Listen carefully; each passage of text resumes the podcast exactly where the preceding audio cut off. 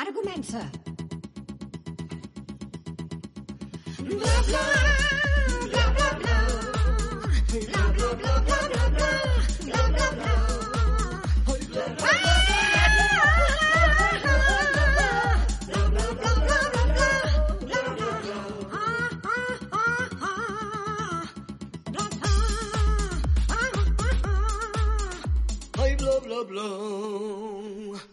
Hola, buenos días, buenas tardes o lo que sea. Eh, la primera semana de Chantilly. Os habla, os habla Diego, Diego Rodríguez, y conmigo está Adriano Silva. Adriano, ¿qué tal? ¿Cómo estás, Diego? Pues estoy emocionado, estoy doblemente emocionado porque encima como sé que hoy nos vas a dar una clase magistral. Magistral. eh, sí, magistral. pues sí, magistral porque nos vas a hablar de nada más y nada menos que de Lady Di. Es verdad, de Diana Spencer, un personaje que siempre es, está de actualidad. Eh, una mujer que se ha muerto hace 25 años, pero parece que sigue tan viva que hablamos de ella o la tenemos tan presente todas las semanas y que gracias a The Crown y a, y a una nueva película pues eh, que se acaba de estrenar, pues eh, está muy de actualidad. Pues sí, sí, sí, total, total actualidad. Eh, bueno, antes, mira, esto nunca lo hacemos, Adriano, cuando empezamos Sí. el podcast, pero hoy empezamos la segunda temporada y hay Sí. que empezar bien. Hay que decir Claro. que tenemos redes sociales, que somos muy modernas y te- modernísimas, somos modernísimas, somos unas chicas muy de nuestro tiempo y, y sí, sí, y tenemos y tenemos Instagram y tenemos Facebook. Eh, nos podéis localizar en, Instagram en Chantilly barra baja, se llama barra baja podcast. sí, y sí. en- nosotros somos muy de barra baja. Somos muy de barra baja. En Facebook, yo creo que pone Chantilly Podcast y ya salimos. Y chica, yo, ¿quieres dar tu Instagram? Porque ya que estás, así que la gente. Pues mira, mi Instagram es Adriano Silva MM de Mamona. Eh, dos M's de Mamona. Eh, perdona a las madres que nos están escuchando, que ya sé que, que son muchas. Mira, es ¿sabes que nosotros somos muy agresivos. Si a este punto ya no han huido, no pasa nada. Y yo soy eh, arroba rgordillo Diego, mm, porque no encontraba otra cosa. Y, y odio los numeritos y todo eso, así que muy Oye, simple. y que estamos, estamos abiertos a, a sugerencias. que Claro. podéis Sí, sí. Ahora va- vamos a empezar bien este año, porque el año pasado nos pilló un poco el toro. Mira, bastante, bastante que hicimos eh, los programas y bastante que Bueno, estuvimos ahí. bueno, bueno, bueno. A ver, sacamos bastantes programas adelante Sí. y yo te diría que incluso darían para hacer una enciclopedia. Sí. Eh, pero este año lo que vamos a hacer es cada 15 días. Vamos a tener programita nuevo cada 15 días porque, chica, no nos queremos quemar. Eh, nos cuesta mucho cada programa. Tenemos que hacer nuestro research, tenemos que hacer todo. Claro. chica, no, no nos da el tiempo porque, como podéis ver en las redes sociales, Adriano tiene una vida paralela. Eh, Adriano es podcaster, pero es que luego es mm, presentador, Periodista, periodista, presentadora. en, en- en- Sí. en- en Portugal. Dinos otra vez dónde estás y en qué programa, para que la gente lo sepa y se vaya habituando. Pues mira, programa estoy en bastantes porque pertenezco a la cadena. O sea, tengo un contrato de cadena como Ana Rosa Quintana con Telecinco. Pues yo con la CMTV aquí portuguesa. Y, y a veces pues hago las mañanas, a veces hago las tardes. Incluso a veces voy al telediario Ah. los fines de semana. La noche O sea, no la haces. Pues alguna vez, alguna vez, como la prohibida. Pues te digo. Em, sí, sí, pues em, vamos a hablar, como hemos dicho, de, de Lady Di. Em, ¿Por Sí. qué? Porque en España, que nos- nosotros nos debemos mucho al mercado hispano, Muchísimo. eh, se va a estrenar esta semana, el viernes, la película Spencer, que eh, cuenta, creo que tres o cuatro días en la vida de Lady Di. Sí, sí. Fueron sus últimas navidades en, en el seno de la familia real británica. Exacto. El que no haya la- el- bueno, claro, si estás oyendo en España no lo habrás visto porque no la han estrenado, pero claro. id a verla. Nosotros, nosotros somos unos privilegiados porque Diego que vive en Londres y yo que vivo en Lisboa, pues aquí a veces las películas llegan antes. Bueno, a veces, ¿eh? Porque últimamente las cosas están... A veces, claro, Sí. a Yo no sé por qué esta veces. película la han dado por estrenarla antes, pero casi todo... Mira, por ejemplo, Dune, que yo no la he visto todavía porque me da mucha pereza verla. ¿De verdad? Eh, sí, fíjate. Pero yo es creo un que peliculón. Ya todo el mundo me dice lo mismo, pero yo tengo, eh, y reconozco que es tontería pura, que cuando la gente, todo el mundo me dice, es un peliculón, vete a verlo y tal, me da mucha pereza. Y luego Ya. acabo descubriendo la película cinco años después cuando nadie se acuerda de ella. Bueno, eso está muy bien también porque yo me hice fan de las Spice Girls el día que rompieron. muy típico, muy típico nuestro, sí, sí, cuando todo está. No, me da, me da pereza así un poco en general, pero bueno, la, la iré a ver. Mm, No, la tienes que ir a ver, la tienes que ir a ver porque, mira, no me voy a poner aquí de cultureta, pero es que solo por la fotografía vale la pena. Y después, a mí me gustó muchísimo, pero muchísimo. es que ¿sabes una película, Sí. perdona que te interrumpa, es una película que la he visto hace tres semanas y la revisito bastante en mi memoria. Y eso me pasa con muy pocas películas. Pues, ¿qué te pasa a ti con una película como Dune? Tiene mérito, ¿eh? Pues sí, pues sí, pues sí. ¿Mm? Hombre, pues sí, no. A ver, eh, un día compré entradas, pero me pasó la típica. La gente que nos escucha desde Londres me, me comprenderá. Eh, compré las entradas en un acto como de, de valentía estando en casa. O sea, tú nunca debes de hacer. si- si- el que vaya a visitar Londres, que nunca compre entradas antes de salir de casa. Cuando esté ya en el centro o esté cerca del sitio, ya compre entradas. Bueno, pues en un acto de que no sé qué estaría pensando, compré las entradas. Total, fui al tren, el tren estaba cancelado, los metros estaban cancelados, los autobuses, las carreteras cortadas. Llegué dos horas después, no, dos horas no, tanto no, soy un exagerado.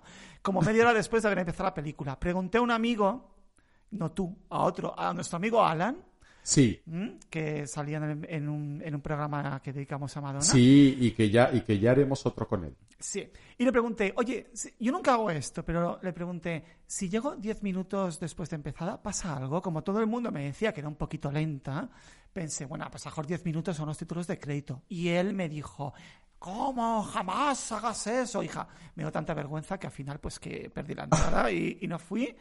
Y, y todavía no la he visto, no sé.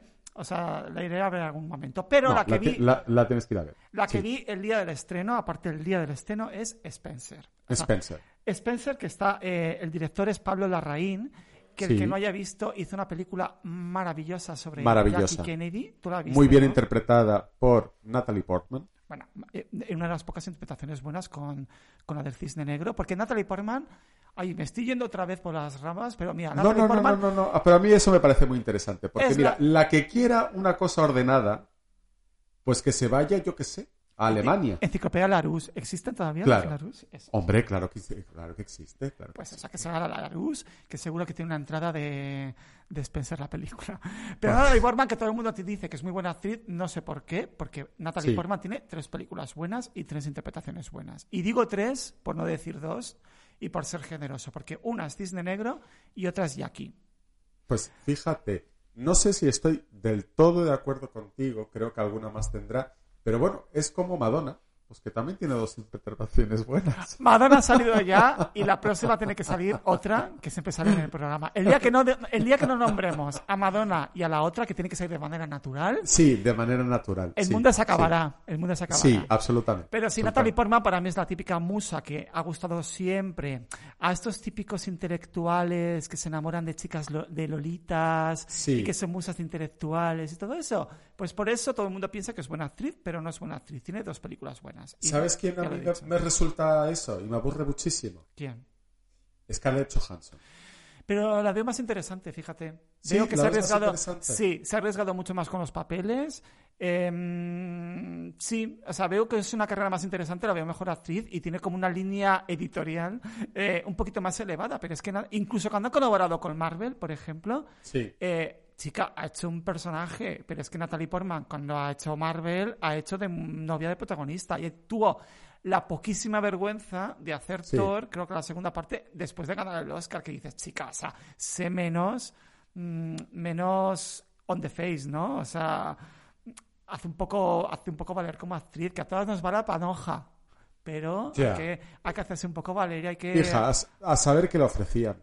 También, mira, también te he de decir que a mí gano un Oscar, me ofrecen 20 millones por hacer una porno y la hago. ¿Qué quieres que te diga? O sea, aquí Hombre, uno. es que vuelvo a decir que hay que recordar siempre, porque esto para mí es algo, un hito universal, que después de ganar un Oscar por Hechizo de Luna, Bueno, Cher sí, se fue a la teletienda. sí, sí, totalmente, totalmente.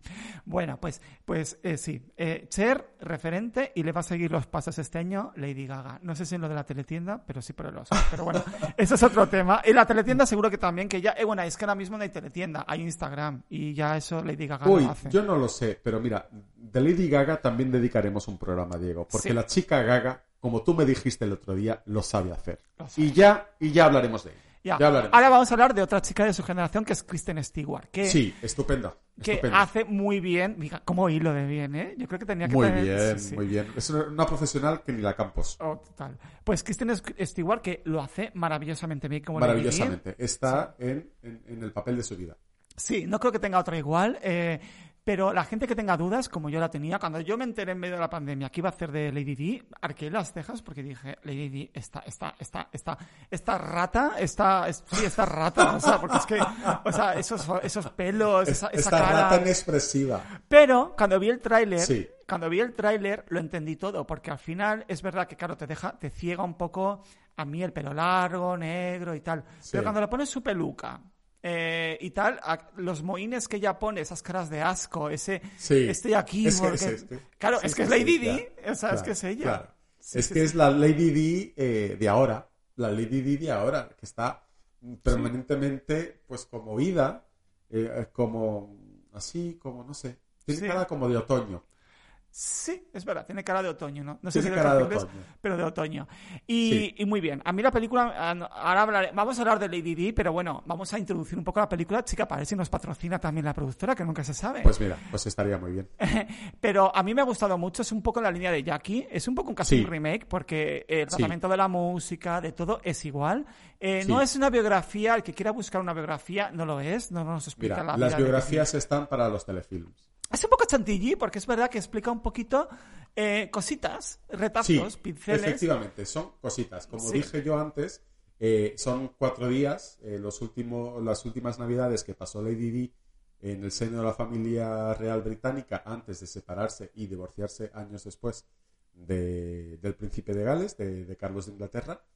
Y, y la verdad es que creo, y te lo comenté Diego, que por primera vez no tenemos un retrato 100% benevolente con, con Diana Spencer, con la princesa Diana. Sí, a mí es lo que me ha gustado de la peli, que se ve, o sea, no toma partido porque tú ves cosas positivas y negativas de ambos bandos, de la familia de Real y de. Lady Di, claro, es que lo que tú dices, que no se nos ha vendido en los últimos años, ¿no? No, no, no se nos ha vendido, pero un poco ha quedado ahí como esta Sí. mm, semi, semisanta, ¿no? Pero claro, era Sí. una...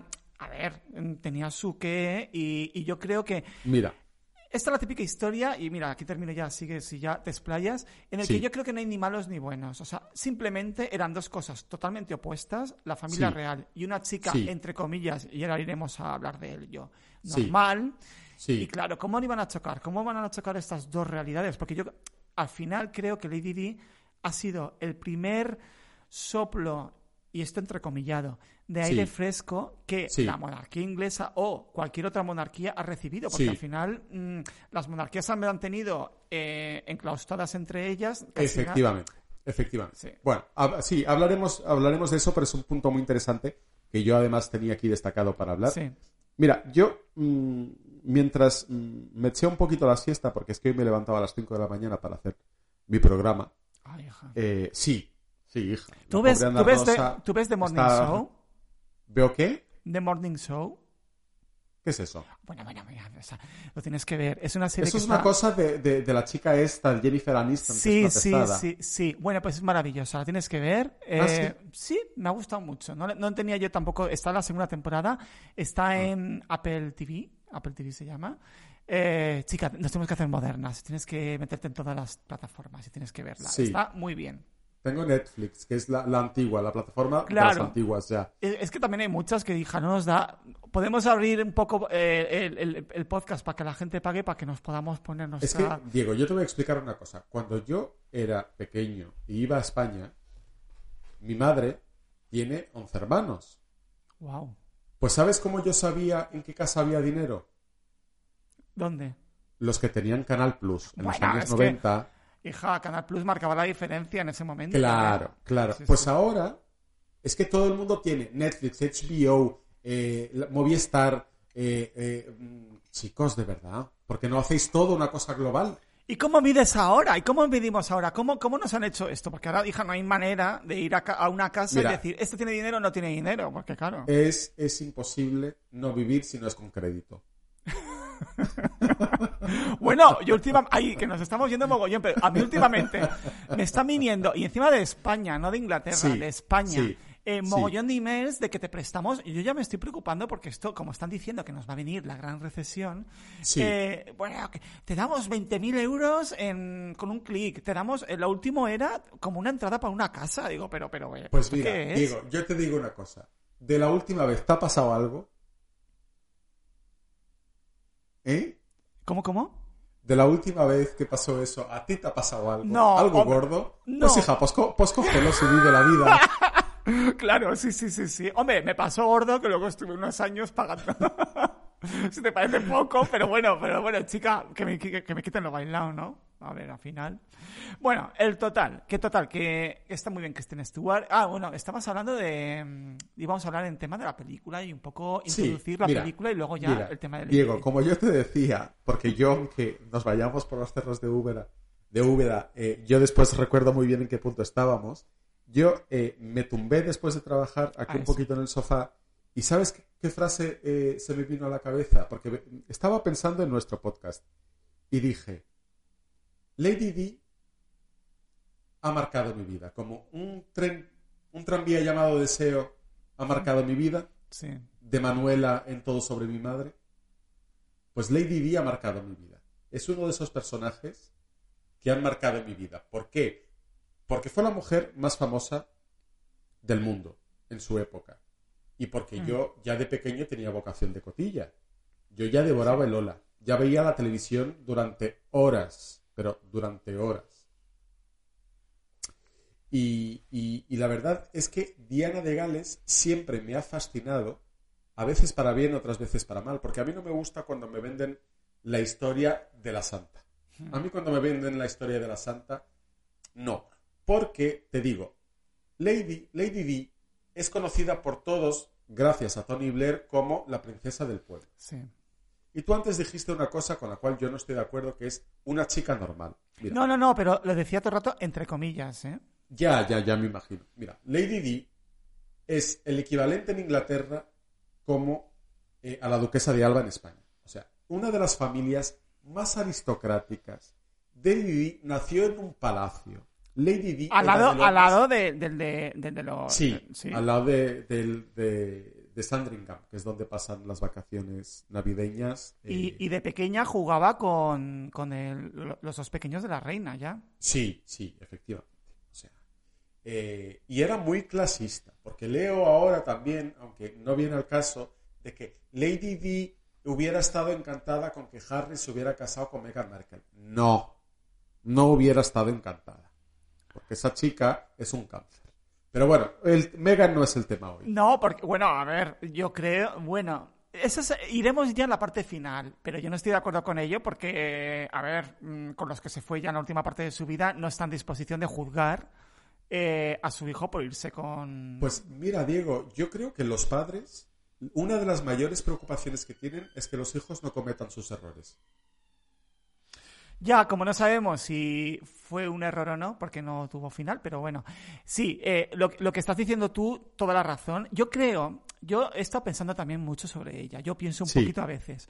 Y yo lo que creo es que es un poco lo que hemos dicho antes. O sea, parece que ahora mismo tenemos las monarquías, ya no solo la inglesa, sino la española, Sí. por ejemplo. Y parece que de toda la vida los reyes han estado tan cercanos.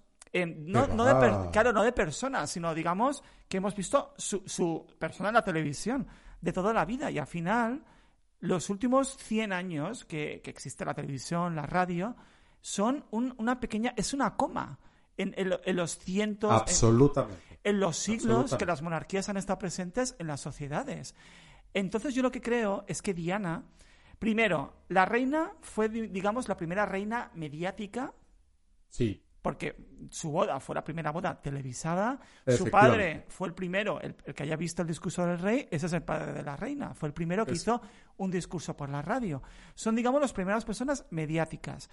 Sin embargo, en el momento en que Diana aparece, es verdad que Diana no es una, no es una chica del pueblo, era una chica, como tú bien has dicho, era una equivalente a la, duquesa de Alba. Lo que Sí, pasa sí. es que en esa época era una chica que, aunque fuera de la nobleza, digamos que tenía ya un tipo de vida de una chica de los finales de los 70. Sí, sí, sí. Vamos a ver. No s- eh, el príncipe Carlos no se casaba con una princesa de alta cuna. Se casaba, pues, con la hija eh, de un conde, de un conde muy importante, pero no se casaba con una princesa extranjera o con una prima. No, se casaba con la hija de un conde, como tú bien has dicho, que había tenido una vida ya de adolescente y ya de tarde adolescente, porque ella, cuando conoce al príncipe Carlos y empieza en el noviazgo, ella es una joven de 19 años, 20 años, pero mm, mm, ya trabajaba como niñera, eh, aunque a nosotros nos puede decir, uy, trabajaba como niñera. Es muy común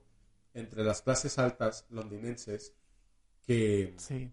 que las chicas trabajen durante unos años hasta que se casan. Y claro, y en aquella época más, o sea, trabajar de Y en niñera, aquella época, más, más. Ah. Pero, bueno, pues como eh, la infanta Elena.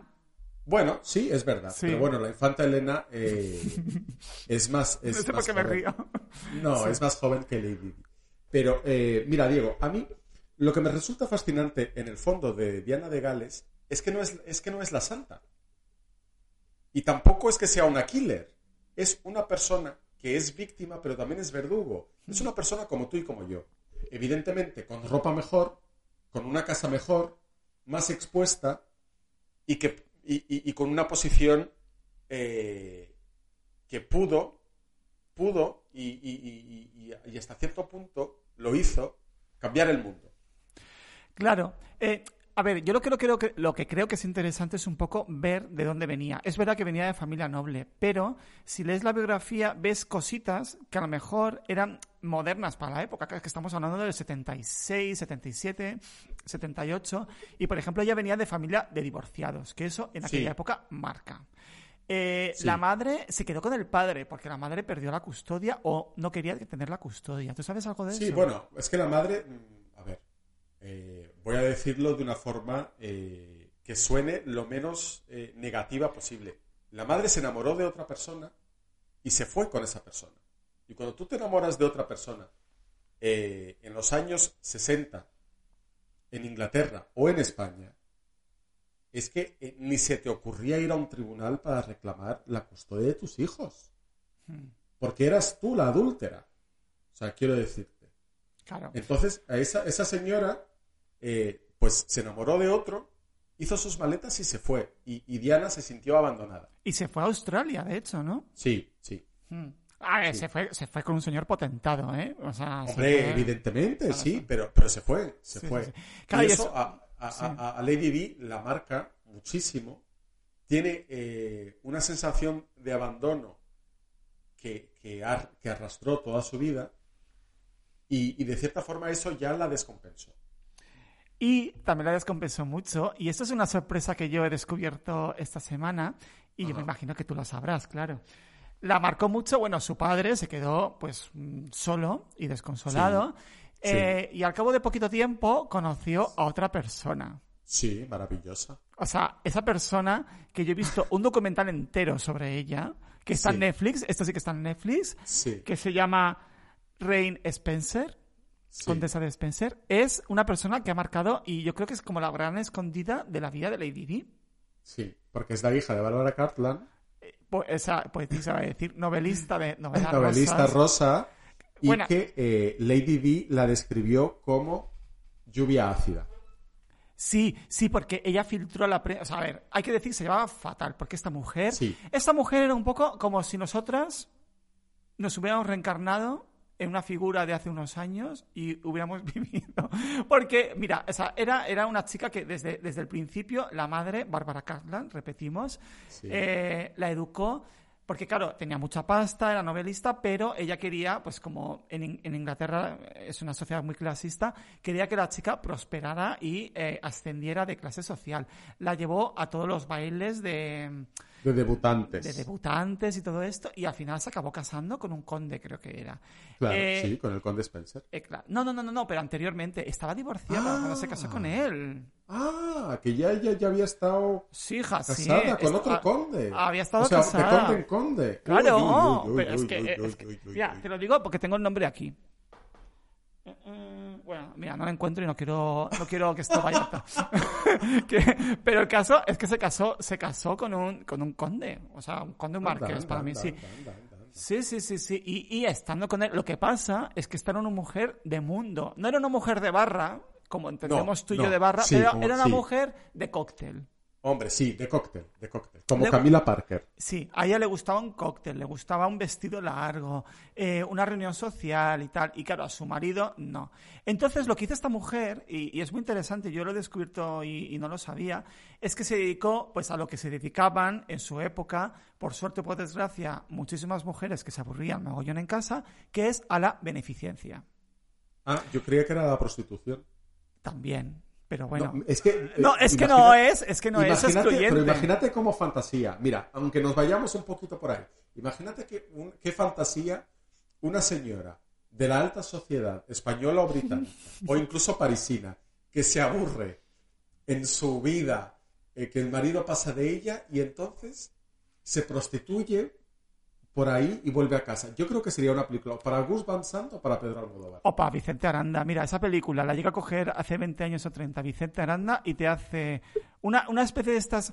Es que no sé, no sé si llamarla drama sexual o comedia sexual, estas que hacía Vicente Aranda, que todo el mu- toda la crítica la baba mogollón y yo nunca le saca... Vicente Aranda me encanta, pero tiene películas muy malas. Muy mala, sí. Mira, tiene sí, una que sí. se llama, no sé si El amante desnudo o La mirada del otro, que es como porno soft, es porno soft. Pero bueno, Sí. pero sí, lo que dices tú, muy buena idea. Mira, puede Sí, ser uno de nuestros primeros guiones.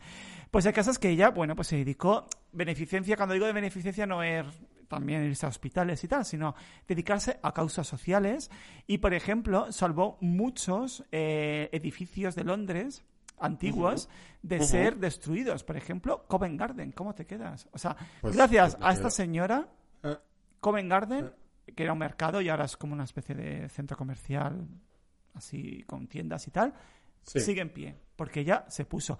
Ella fue... eh, aquí- La o sea, tita Cervera, la tita Cervera de la alta aristocracia británica, no pero, a la tala. pero es que no lejos con e- no, no contenta con ello, se dedicó a la política.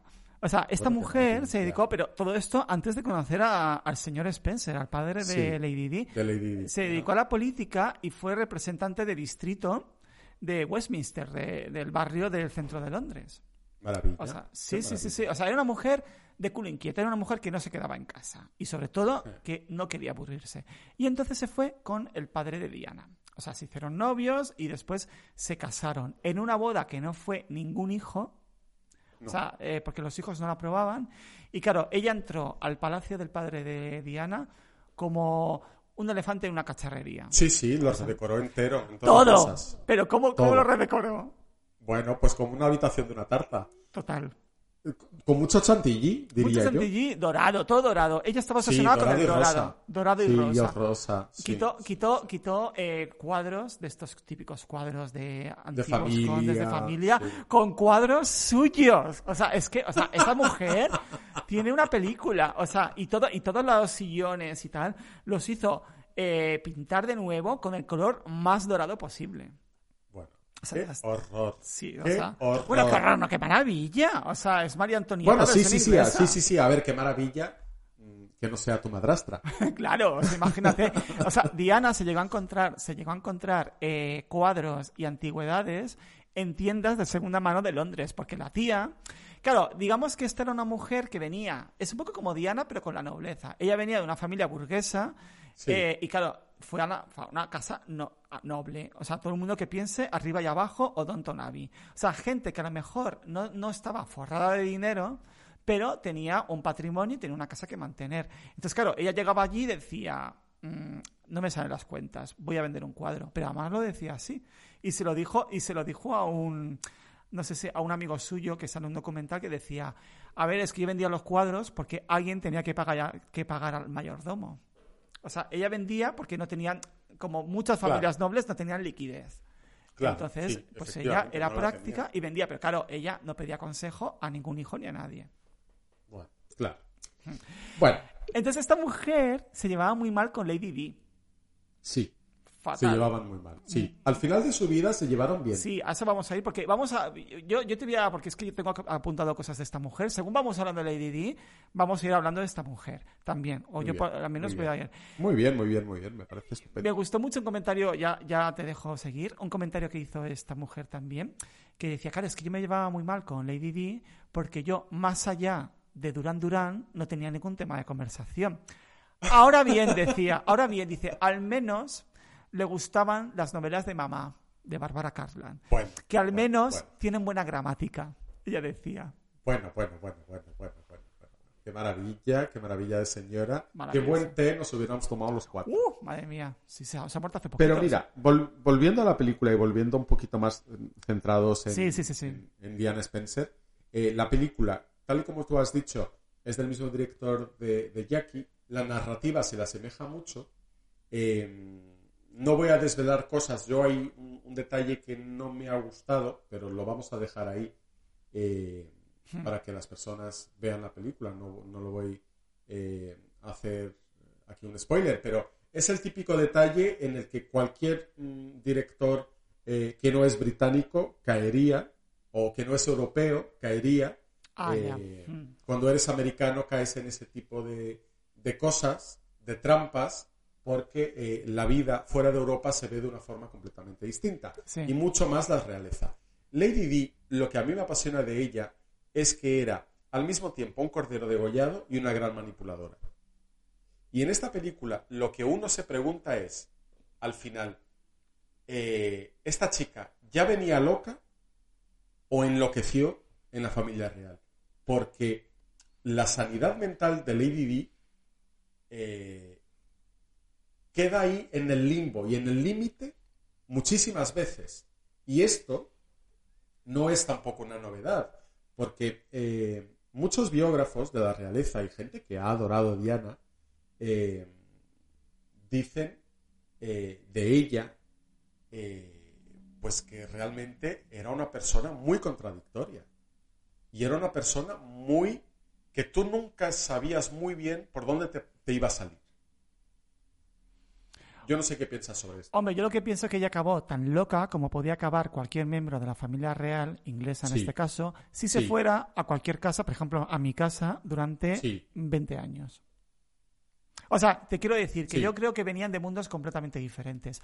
A lo mejor ahora no es tan grave porque ya han pasado pues 20, 30 años desde aquello Hombre, a ver, y todo ha cambiado. todas pero- las casas, perdona, todas las, todas las casas reales tomaron nota ¿eh? Claro. de lo que pasó No, ahí. no, no, y ellas mismas se adaptaron a los tiempos porque no les quedaba otra, pero es que Sí, Repito que yo veo ahí un, choque, un choque que tenía que pasar en cualquier momento. Y pasó con Diana, tuvo la mala suerte que fue con ella. Que fue que una persona, y digo otra vez, entre comillas, normal, o por lo menos Sí. de familia noble, pero con una vida normal, eh, Sí, de repente aterrizó en un sitio lleno de tradiciones que yo no lo voy a juzgar, porque esto no es el tema de hoy. No voy a decir si es mejor o peor, pero un sitio con sus reglas. Y yo creo que Sí. ella.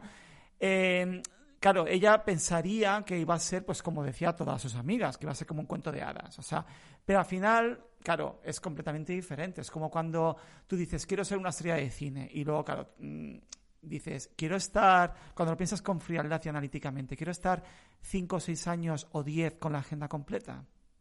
Claro. Claro, o sea, si cualquiera de nosotros, tú o yo, o por ejemplo, mm, quiero ir a Londres a vivir. Vale, vente a Londres. ¿Cuánta gente luego se ha vuelto? Y cuando digo esto, digo cualquier circunstancia en la vida, que todo dicho, todo dicho en abstracto suena muy bien. Sí, Pero claro, cuando te después metes en ello... todo tiene unos matices muy grandes. Claro, muy entonces yo creo que fue eh, un choque que se hizo ahí de, de- de- de formas de vivir Sí. que tenía que Hombre, pasar. en, en- en eso sin duda. Y antes sí que dijiste una cosa que a mí me pareció muy, muy acertado. Eh, y es que realmente eh, Lady Di fue eh, una pionera y la primera de su tiempo, porque Carlos de Inglaterra es de los príncipes herederos de los mayores, Sí. y claro, fue de los primeros en casarse. Y, y- y Lady Di, entonces, fue la primera en romper muchos moldes en una sociedad muy estricta como es la alta aristocracia, la realeza. eh, Lady Di realmente eh, rompió muchos moldes. Ya. Fue muy rompedora. Y, y- y- y probablemente la casa, la casa real británica no estaba preparada para alguien que rompiera el protocolo de la forma como ella lo hizo, que no que, que tuviera los dotes, las dotes de cercanía que ella tenía y realmente Lady Di, eh, que podrá haberse equivocado muchísimas veces en muchas cosas, sí que ha reinventado el papel de la realeza a gran escala. Sí, lo, lo que es curioso es que como casi siempre eh, fue sin ni siquiera ella darse cuenta. O sea, yo creo que nadie veía Sí. venir esto, porque cuando, cuando eligieron, porque hemos de recordar que eh, Carlos estaba comprometido con otra... Bueno, no comprometido, pero estaba No, saliendo... enamorado. Claro, estaba enamorado. estaba sí. enamorado de Camila, eso para empezar, pero es que al mismo tiempo estaba tonteando con una hermana de Diana. Bueno, eso fue antes. Claro, sí, sí, pero que te quiero decir que, que Diana era, muy pequeña, bueno, pequeña, o Sí, sea, era sí, mucho sí, más sí, joven. hombre, te- tenían diferencia de edad. Claro, pero esto es muy representativo por dos cosas. Primero, porque mira, la familia ya estaba en el punto de mira. Eso, para, eso por empezar. Y segundo, eh, no se fijó en Diana así a primera. O sea, estaba... Hombre, a la primera no. Tú sabes que los Spencer llevan 500 años intentando emparentar con la familia real británica y que hubo incluso varias Spencer que fueron amantes de reyes. Sí, Eh, y, y de hecho las tías y ah, tías abuelas y todo esto de Diana eran, ¿cómo se llama? Señoritas de compañía de la reina madre. O sea, sí, que es que claro, sí. sí, Eso, cuando, cuando digo chica normal, digo porque al final, cuando era joven, Diana pues hizo sus estudios, eh, hizo su carrera, que a lo mejor 200 años atrás una entraba- chica de nobleza no lo entraba- hubiera hecho. Sí, y entraba y salía de su Claro, casa. se fue. Eh, Su madre a los 18 años la regaló un piso en Earls Court, que es una zona Claro. Buena, o por lo menos lo era. Bueno, tiene zonas, pero donde ella vivía era zona buena. O sea que, a ver, era una niña de pasta. O sea, y trabajaba, Sí, como dices tú, eh, de niñera, pero un poco por, bueno, pues como, como nosotros hacemos el podcast, un poco por diversión Pues sí, pues y por sí. hacer algo, chica, y, y- y- y mientras no encuentras marido, pues estás entretenida. haciendo y, podcast. y el marido no lo vas a encontrar en casa. Exacto. Tal, pues eh, te puede escuchar un maromo en Australia que se enamora de tu voz y dice, pues me voy a Londres, pues me voy a Lisboa y nos conoce. Eso nos pasa mucho. Exacto. Oye, cualquier interesado en un mensajito Sí, por redes sociales. ya- ya lo sabéis. Sí, ahora que, ahora que nos pueden ver en foto. Eh, en- y, y fue, o sea, y ya un poco que cuando pasó el tiempo y tal, se fueron conociendo en fiestas, en entornos comunes, y fue la abuela de Diana la que hablando con, no sé si fue con la reina o la, reina madre, le dijo, Sí. oye, que Diana es una moza casadera y tal, y un punto bueno es que dijo, y es virgen, que era condición Claro, indispensable. claro. Y las dos un poco concertaron eh, la boda. Bueno, a ver, hay una leyenda sobre eso. Cuéntamela. Porque ahí después hay la opuesta. La opuesta en la que la abuela de Diana le dijo muchas veces a Diana, no son como nosotros, no sabes dónde te estás metiendo. Porque la abuela de Diana sabía cómo Hmm. funcionaba todo aquello por dentro. Y es verdad que las reglas allí, más allá de las tradiciones, las reglas son muy estrictas. Y es muy difícil adaptarte a eso, porque todos lo podemos idealizar. Y yo soy muy crítico, por ejemplo, vuelvo a repetir con Meghan Merkel. Pero entiendo que una chica que se hizo a sí misma, que viene de, de- ser actriz, no una gran actriz, no de un, de un gran Hollywood, pero una actriz mm, de cierto éxito, que se ha tenido, eh, perdón por la expresión, eh, que pasar por la piedra de varios. Porque esto pasa. Esto pasa. Bueno, Las pero feministas- no lo sabemos, tía. bueno, las feministas que me, que me disculpen, pero eh, a ver, por opción personal de ella, no que ella se veía. Ya, pero por esa, por esa de tres, eh, como sabemos cómo funciona todo, eh, si, se ca- si una princesa se casa con un chico normal, sabemos que se ha tirado a varias. Bueno, y hace muy bien. Claro, Yo no estoy diciendo pues que haga mal. Yo lo que digo es que es muy difícil para una mujer que se ha hecho a sí misma, de repente, que te retiren el pasaporte, las llaves de tu casa, te meten, te meten en un palacio y te conviertes en un maniquí, cuando tú siempre has querido brillar, siempre has querido ser actriz protagonista, verte ahí de, de secundona o de tercerona detrás de Camila y detrás de Kate, no es fácil.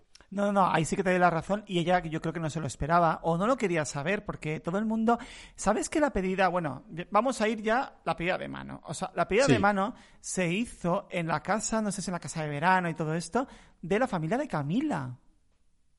Ah, ¿de verdad? Sí, sí, sí, sí. Es que, hija, yo, yo me he informado y he estado viendo documentales todo el fin de semana. Pues sí, sí, sí. Fue en la casa de campo de Camila. O sea, que es que se sabía. O Eso sea, es extrañísimo. sí. Hija, eh, chequea- Diego, ¿tú estás seguro de eso? Porque quiero decirte, ¿cómo van a hacer eso Sí, Eh, mira, mi- mientras hablamos, así, mientras hablas tú en algún momento, voy a la cantidad de palacios que tienen, que tienen estos? Pues fue en, en, en la casa de campo. Pues me voy a enterar. voy a verificar, voy a verificar y no acabaremos el podcast sin, sin mirarlo, pero estoy bien, muy 99% bien, bien. seguro que sí. Bueno, bueno, sí, sí, sí, sí. Pero bueno, el caso es que, aunque fuera que no, ya se conocían y todo el mundo la conocía. O sea, Camila era Vamos vieja conocida de la casa de por Windsor porque ya tenía una abuela o bisabuela que estaba liada con el rey. O sea, digamos, Hombre, claro, sí, sí, sí, sí, sí. era como, como, como, como decían en aquella película de la casa de, de la duquesa de Alba. Ay, no me acuerdo, ¿qué decía? La duquesa de Alba es el coño de España. Era el coño de España. el Sí. coño de España. El coño de España. Pues ella, pues su familia era el coño de Inglaterra, que chica, pues. Pues sí, somos pues el culo de bien. otro, pues ya está. Pues ella será Oye, pues eso está y- muy y bien. muy bien. Sí, pues está muy bien. Pues está muy bien. Sí, sí, sí, pues eh, su familia eh, ya venían de amantes y de, Sí. de toda la vida y se sabía que estaban desde siempre, solo que Camila estaba con, creo que estaba casada ya o se estaba casando y Sí, tal. sí, sí, sí, sí.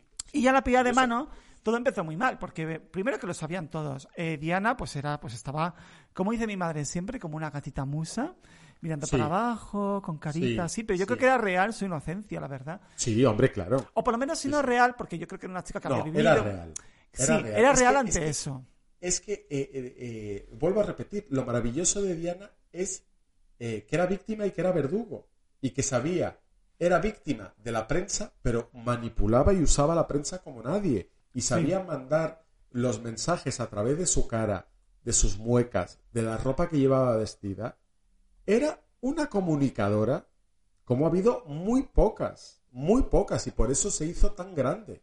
Y Claro. por eso se los comió a todos, incluso a la reina. Pero fue como poquito a poco. Ella no iba con esas. No, aunque, yo, claro aunque, que no. aunque yo creo que ella sí, ella vivía sola en casa con tres amigas pijas y tal, y ella, estaría trabajando, ella hab- habría ido a discotecas, le gustaba la música actual. Ella habría tenido su vida, pero a ti y a mí a- nos ponen de repente de consortes del príncipe. O sea, y, y te ponen con, con un- una rueda de prensa con 200 fotógrafos de todo el mundo, unas reglas Sí, sociales y tal, y nos acojonamos, nos hija, pues como, Bueno, yo muchísimo. Claro. Yo soy tímido en el fondo. Claro, o como cualquier una entrevista de trabajo. O sea, tenemos que ver a Diana en ese momento como si estuviera haciendo una entrevista de trabajo súper chuca y difícil que encima va a ver todo el mundo. Que la gente juzga muy bien en plan, mira, esta se hacía la tonta. No, guapa, es que aunque fuera No. un putón verbenero, típica inglesa No. de fines de No. semana, descalza por la calle con los tacones Sí. en el suelo No. y cayéndose No. borracha, te ponen ahí No. y te cagas. Bueno, no, absolutamente. Bueno, allí solo, allí, ante eso, la única que jamás se cagó se llama Sarah Ferguson. Hombre, es que ya... ¿Cuándo, ¿Sarah Ferguson fue antes o después? Fue después, fue después, fue después. Dos años después. Mm, vale, vale. Pero claro, el caso es que en esa fue después, claro, fue un poco, pero mira, Diana seguía siendo pionera ahí. Y ya en esa pedida de mano pasó, o sea, cuando le preguntaron a ella, pues ella estaba contenta, estoy muy emocionada y Sí, tal. Y le sí, preguntaron sí. a él, eh, ¿estás enamorado? ¿Qué te parece? Y tú te acuerdas de lo que contestó. Hombre, sí, dijo algo como, sí, creo que sí, o, o- no, a ver, la traducción es, o, o lo que quiera decir estar enamorado, algo Sí, así, ¿no? Le preguntaron, ¿estás enamorado? Y dice, bueno, eh, como quieras que, se, que sea el amor, o sea, un poco... Claro, sí, Depende de la acepción que tengas tú de amor. Claro, O sea, que eso, es muy O sea, fuerte. y, muy que, fuerte, sí. y que muchos dicen que fue una especie de señal a Camila como diciendo, pues chica, sigo aquí y sigo siendo tu Tampax. O sea que... seguía, seguía... Sí, o sea, sí, ellos nunca se dejaron de ver y de hecho, bueno, pues cuando pasó el tiempo y ella tuvo su segundo hijo, dice la leyenda que le dijo, bueno, ya has cumplido tu función. Poco más o menos. Pues me parece horrible. Ya. ¿Tú, ¿Tú cómo ves los primeros años de Diana cuando todavía no había explotado todo, ¿no? Cuando ella estaba ahí, que es un poco, yo creo... Bueno, no, la película es un poco ya después, pero ¿cómo ves los... No, la- hombre, la película ya es en el, no en el final de su vida, pero sí en el final de su matrimonio. ¿Y, y cómo ves los primeros años de Diana en, en, en el palacio? Pues, eh, pues mira, eh, Diana, eh, mira, en un concurso de belleza, Diana era muy guapa, ¿eh? Pero probablemente no hubiera ganado el, premio de Miss Universo, pero le hubieran dado Miss Fotogenia. Porque era muy fotogénica. Entonces, Diana, aunque era muy tímida, era muy guapa, captó desde muy pronto la atención de los fotógrafos, porque además se casaba con el príncipe de Gales, y fue increciendo.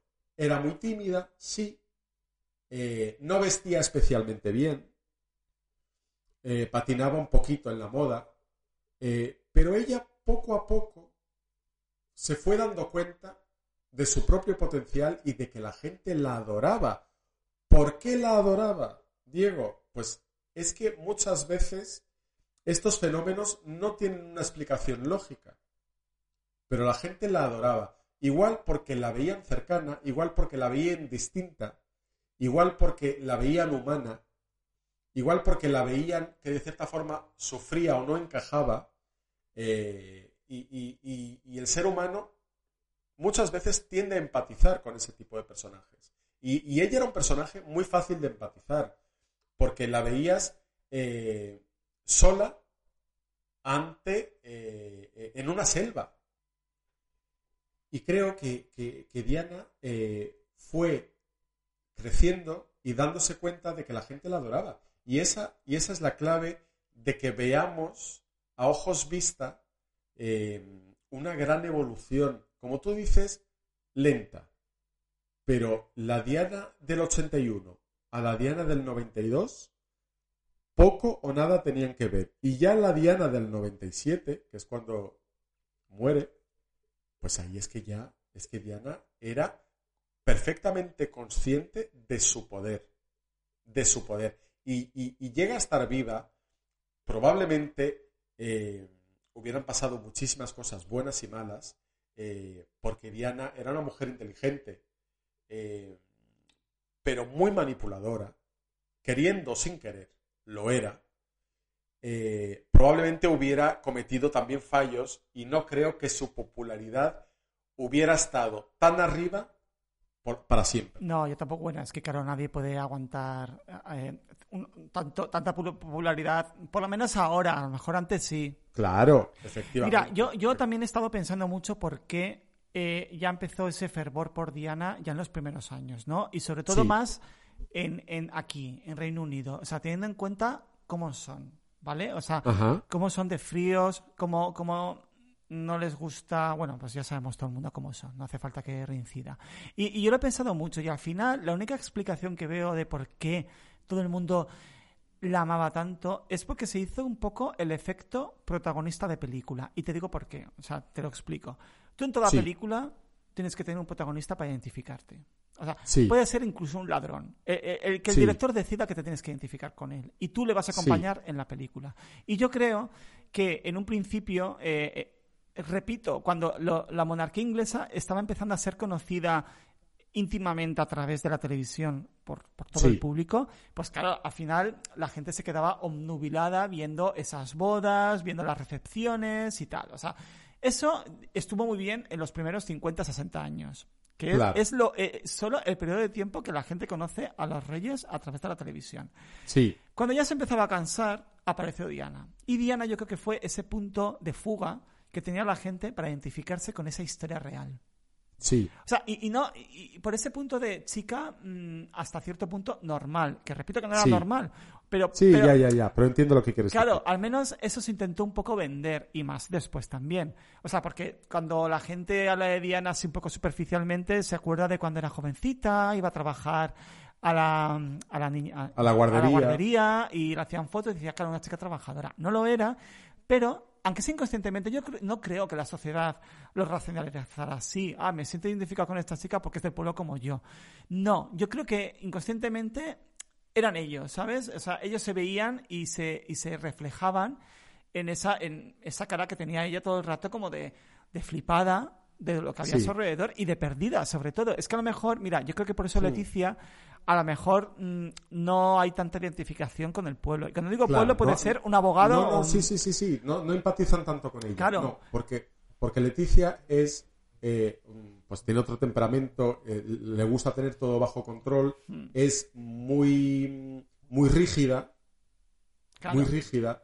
Claro, y Diana era más espontánea. Claro, y ya cuando digo pueblo, quiero quedar muy claro que cuando digo pueblo me refiero a la pescadera y al alto ejecutivo, pasando por el Claro, abogado y, claro, claro. y el psicólogo. Pueblo somos todos. Claro, claro. O sea, no solo el pueblo bajo, sino que todo el mundo, cualquiera que sea su, su estamento, se, se, se puede identificar con ella o se sentía identificado con ella porque estaba totalmente perdida. Y cualquiera, si le sacas de tu zona de confort, vas a estar completamente perdido. Y ella lo estaba. Porque se notaba Sí, que los primeros sí, años estaba. sí. Yo de lo poco que me acuerdo de Diana es incluso cuando vino a España y estuvo con los reyes, que estaba todo el rato como con esa cara preocupada, con esa cara así Sí. como de enfadada también. O sea, yo me acuerdo que... Yo más, yo más que de enfadada, de aterrorizada. Sí, pero con, con el Charles se notaba que había tirantez. Hombre, sí, sí. O sea, sí. se notaba ya el salseo desde el principio y se notaba que pasaba algo. Que, por ejemplo, los hijos de padres divorciados o de padres que se enfadaban, a mí ese era un punto que me hacía mucha gracia cuando era pequeño, porque pensaba, fíjate, si es que la misma cara que a lo mejor. o la mamá ponía a mi madre cuando está conmigo. O sea, ¿sabes? Que tú lo veías ahí y me hacía mucha gracia, a lo mejor ese era mi punto de identificación. Pero había otros que decían, ojo, fíjate, esta pobre mujer ahí perdida con todos esos. O sea, que yo creo que era muy fácil identificarte con ella. O por lo menos Sí. Inconscientemente. Que tú, que tú, claro, tú no te puedes identificar con Charles. ¿Quién se va a identificar con Charles? Porque es una persona que tiene una vida tan especial y única. Sí, efectivamente. Tienes toda la razón, Diego. Tienes toda la razón. Mm. Y ¿quién se va a identificar con Charles? Pues, pues nadie. Nadie, Pues ni nadie. con la reina ni con la reina madre. Tú los puedes admirar y yo creo que por Claro. eso las monarquías fueron lo que fueron. Pero ahora mismo, eh, claro, eso es otro debate. Pero eh, Sí, eh, sí, yo creo que en estos años hay- ha- hace falta una especie de identificación que ellos se han dado cuenta y ya lo están haciendo. Pero que en aquella sí, época era más raro. sí. Sí, era rarísimo y que por eso, eh, como decía yo antes, y que tú vienes muy bien eh, al encuentro de, de- de lo que ya había dicho yo, eh, que, que- que Diana rompió el molde. Rompió el molde después de varios siglos en los que las princesas se eh, comportaban de una determinada manera. Y Diana eh, fue la primera princesa de nuestra era. Y todas las demás eh, copian su rol adaptado a la realidad y, y- y también, de cierta forma, intentan no cometer sus errores. Claro. Diana fue el ejemplo de lo que se puede hacer en lo bueno y en lo que no se puede hacer o no se debe hacer. Claro, luego, luego también pasó, cuando dices tú de errores, bueno, no es un error pobrecita, pero el tema de la bulimia, un, un tema que ya... eh, Hombre, eso no es un error. eso no, no, no, por eso te digo, ha sido, ha Claro, sido sí, sí, sí. un error mío. Pero bueno, hablando de, no de cosas negativas ni de errores, sino de problemas que pueden pasar con cualquiera, que Con cualquiera, a ella le pasó eso. Yo lo que tengo, lo que he leído es que la familia real no es que estuviera contra ella. O sea, de hecho, eh, aunque no tuvieron muchas relaciones, se supone, la reina y Diana, sí que es verdad que, que ellos no sabían cómo manejarla, o sea, no sabían cómo gestionar. sabían. eh, No, de, no repente todos esos problemones. Y eso en la película se ve, que es como, es que, es que no sé qué estás haciendo. Es que no. Sí, se les ve todo el rato como a ella perdida con ellos, pero ellos también muy perdidos con ella. Perdidos con ella, sí. Porque, claro, ahí cualquiera llega y, claro, ellos mismos, la monarquía, se adecúa a ese canon rígido que tiene la monarquía, pero es que ya no lo hizo. Ya sea por, por esa personalidad que tenía, que yo creo que tampoco ella decía, me voy a imponer y voy a hacer aquí lo que me sale el coño. No, para nada, para nada, para nada. Eh, pero ella, fíjate, era de acción-reacción. O sea, ella reaccionaba. Y no creo que ella pensara mucho en cómo iba a reaccionar a las cosas. Yo creo que muchas veces ella se vio en encrucijadas y, reaccionó de una forma humana, o sea, no racional, sino eh, tu cuerpo, su cuerpo, eh, de cierta forma, rechazaba eh, lo que comía, por ejemplo, eh, pero no, no por el acto de comer, o sea, sino por muchísimas otras cosas. Y esto un psicólogo nos podría hablar de esto, evidentemente, de la bulimia nerviosa, mucho mejor que nosotros, y no nos vamos Sí. a meter en ese melón. Bueno, es una llamada de auxilio al final. O sea, es una llamada de Ah, auxilio. absolutamente, absolutamente. Sí, es una llamada de auxilio. ¿Y, y cómo valoras tú? Porque al final, eh, cuando ya el divorcio estaba inminente, la- con las Sí. entrevistas que dieron tanto Diana, la primera, como Charles para Sí. BBC, diciendo ese famoso éramos tres en el Éramos tres, matrimonio. en otro es eh, demasiada Claro, gente. ahí ya se notaba ese manejo que tenía Diana de los medios. Bueno, Porque ya, o sea, absolutamente. a ver, ella, ella había tenido amantes que ya está documentado y ya está dicho. O sea, Sí, lo hombre, a ver, y no, no la vamos a culpar por ello. porque- No, no, no, no, si no culpo. lo sé, lo sé, Diego. Yo estoy, yo hablo re- em, retóricamente, o sea, no, no, no te estoy confrontando a ti con, con esta Sí. realidad porque tú eres mucho más liberal que yo, incluso. Si yo soy antidivorcio. yo creo que Carlos y Diana deberían seguir casados. Pues mira, Bueno. seguiría viva, como diría una abuela nuestra, ¿no? Pues sí. mejor no hubiera ido, hija. Queda- queda- ¿Por qué no se quedó en casa? Totalmente. Pero eh, esto para decirte eh, es que se me ha ido el santo al cielo. Es que, es que es, es una broma que tenemos nuestra. Yo, yo- o sea, porque ante un problema que tenemos, cuando vivíamos juntos sobre todo, y Sí. que me venía, ¿Y Adrián, no me ha pasado esto. casa? Dice, ¿Y- ¿por qué saliste de casa con lo, con lo bien que estamos aquí las dos? Pues sí, Entonces, tal cual, tal Sí, cual. sí. Eh, pero sí que, que- es verdad que, que Diana en el fin de su vida sí que ganó mucha conciencia del poder que tenía y, y lo usó y lo supo usar. Pero eh, en el fondo, en el fondo, Diego, cuando ella hizo daño, también se hacía daño a sí misma. Hombre, ya, sí, porque... Hombre, yo creo que la entrevista... A ver, yo, yo creo que... Estoy pensando a ver cómo podía haber hecho mejor todo eso, pero yo creo que dadas las circunstancias, fíjate, todo lo que hizo... La verdad que lo hizo, mira, que lo analizo, lo hizo bastante bien, porque sí que es verdad que hizo todo esto, pero luego tenía ella sus causas benéficas, que no eran causas benéficas entendidas como lo podemos Por entender hoy. favor, no, no, no, ni como hoy ni como ayer. O sea, quiero decirte, Lady D hizo de la beneficencia algo mucho más digno que ir vestida de Dior, sonreír e inaugurar un barco, que era lo que se hacía, y dar zapatitos nuevos. Claro. No, no, no, no, no. Conciencia, creo- la, gente para cosas muy, muy importantes en el siglo XX. Hombre, yo, yo mira, solo por el trabajo en el, en el VIH y Hombre, las minas antipersona, hombre. claro, es que esos pequeños detalles, o sea, ella a su nivel, eh, relacionándose con gente con VIH y luego todo el tema de las minas antipersona, es muy fácil olvidarse, decir, porque claro, ya se ha prostituido mucho el tema beneficencia, cosas benéficas y tal, pero es que ella fue la primera y aparte que lo hizo bien hecho, o sea, que no fue solo de boquilla, sino Muy que bien hecho. Muy bien. que ella se reunía, ella iba, porque en los últimos años lo de las minas antipersona es que ella fue a los sitios, Sí, o sea, sí. y fue a los hospitales, que, que ahora todos tenemos muy en presente el coronavirus, todo el- o sea, todo el mundo ahora prejuzga muy bien, y yo creo que ahora lo- la gente lo puede entender muy bien, cuando por ejemplo decían, bueno, pero del SIDA, pues se iba a hacer la foto, mira No, guapa. No, no, en no, estos días que la gente iba gritando asesino a una que iba corriendo por la calle, sin mascarilla, Sí. cuando España Sí, estaba sí, sí, vacía. ¿Cómo, tienes la valentía, y eso ha sido toda España, cómo tienes la valentía de decir que Diana iba a hacerse la foto? En una época que nadie sabía Por cómo se transmitía el SIDA Por todavía, favor. el VIH. Totalmente, por favor, por O sea favor. que, que ahí, favor. a favor totalmente. Oh, Bueno, a favor en, en muchísimos aspectos. O sea, y, y, eh, a Diana, eh, en el fondo, en el fondo, los Windsor tienen que estarle muy agradecidos a Diana. Porque cambió el paradigma.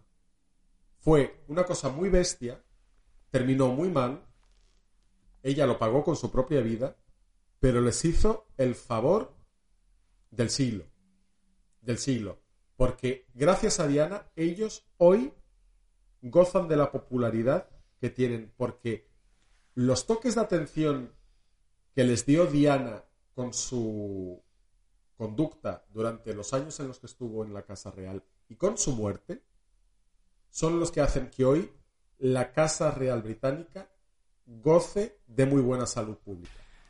Mira, ahora que estamos también hablando de... de- ya hablaremos un poquito de, de- de cómo beneficiar a Casa Real todo esto más Sí. adelante. Pero te- ahora que estamos en los, primeros, en los primeros años de matrimonio, te voy a contar otra anécdota con su tía Rain, no, con su madrastra.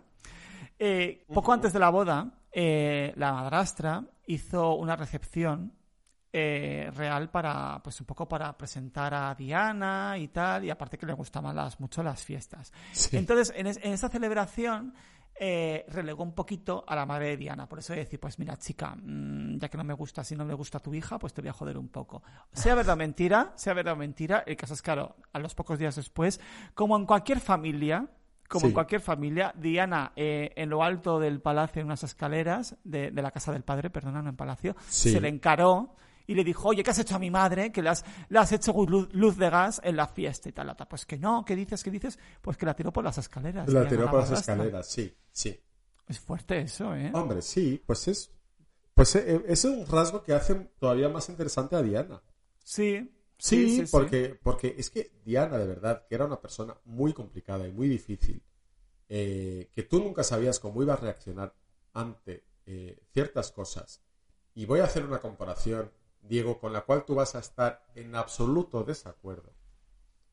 Pero la persona que yo conozco ahora mediáticamente más parecida, aunque no tiene nada que ver, con Diana, ¿sabes quién es? ¿Quién? Isabel Díaz Ayuso. Hija, me, me has, me has Sí. choqueado, ¿eh? Ya sé A que te he choqueado, ¿por pues qué? mira, mira, todo el mundo la subestima. Todo el mundo la tiene por tonta. Atrae a las masas, tú no sabes cómo porque no estás en Madrid, pero lo que arrastra Ayuso es, dime, Adriano, explícame por qué Ayuso es un fenómeno. No sé explicártelo. Yo creo que sí que podría explicártelo, pero nos vamos a ir por las ramas y no es el momento. Yo, yo, yo, eh, sí, aparte, Y, y, ojo, nunca sabes cómo va a reaccionar Ayuso ante ciertas cosas. Y cuanto más la acorralas, más te sorprende. Y Diana era igual. a ver, así visto, mm, A te ver, puedo es, aceptar. es- claro, a ver, es una Es interpretación. una butad tuya. Claro, eh, muy, muy así a, a, pluma. Pero sí, pero sí. Yo, yo ya te explicaré por qué creo. Si quieres, te, te envío unos WhatsApps, porque creo Muy que bien, ya, porque, hija, si no nos vamos a liar mucho y no Sí, quiero hablar claro, de política, claro, que sé que claro. vamos a hablar de política. nada, nada, nada. Eh, yo creo que es signo de los tiempos también, porque es signo de, de meme. Pero bueno, vamos a pasar. Bueno, no sí, quiero- es eh, símbolo de meme. Pero yo te digo, Diego, que te puede dar la sorpresa, Díaz Ayuso. No, ya, ya. Sí, sí, yo creo que la dará, pero bueno. Ah, ojalá. Menuda campana. Menuda campana. Pero bueno, el Bueno, caso- sí, Diana. Hombre, yo encantado porque a mí me gusta mucho la pizza, entonces yo comer todos los días pizza, yo Ay, qué estaría, rico, vamos, pizza. maravilloso. Eh, mm, pero sí, hombre, le, le añade mucho claroscuro y, y claro, o sea, yo creo que lo hace más interesante más que ser una santa. Eh, pero a ver, vamos allá al tema postdivorcio. Pues ella, Sí. ya hemos dicho que tenía, ella tenía sus amantes y ella tenía Sí. sus amantes reconocidos, que es Sí. el Love Hewitt, este, o como se llame. James Howitt. James Howitt, que ahora es jardinero, por cierto. Ah, sí, ahora es jardinero. Sí, sí, serás Ah, jardinero. fíjate. Sí, estuvo, se ve que, es que claro, el otro día, claro, hacía que no hablaba de él ni que leía de él, pues desde los 90. Sí. Y el otro día investigando digo, a ver qué hace este. Y se ve que ha estado aquí en, en el Factor X, en el X Factor, ha estado así como invitado en algún reality y tal, y Sí, ahora es claro. jardinero. Se ve que tuvo un accidente y tal, y ahora es jardinero. Y, y yo no sé si le recuerdas más amantes a, a Diana o solo Pues, sé...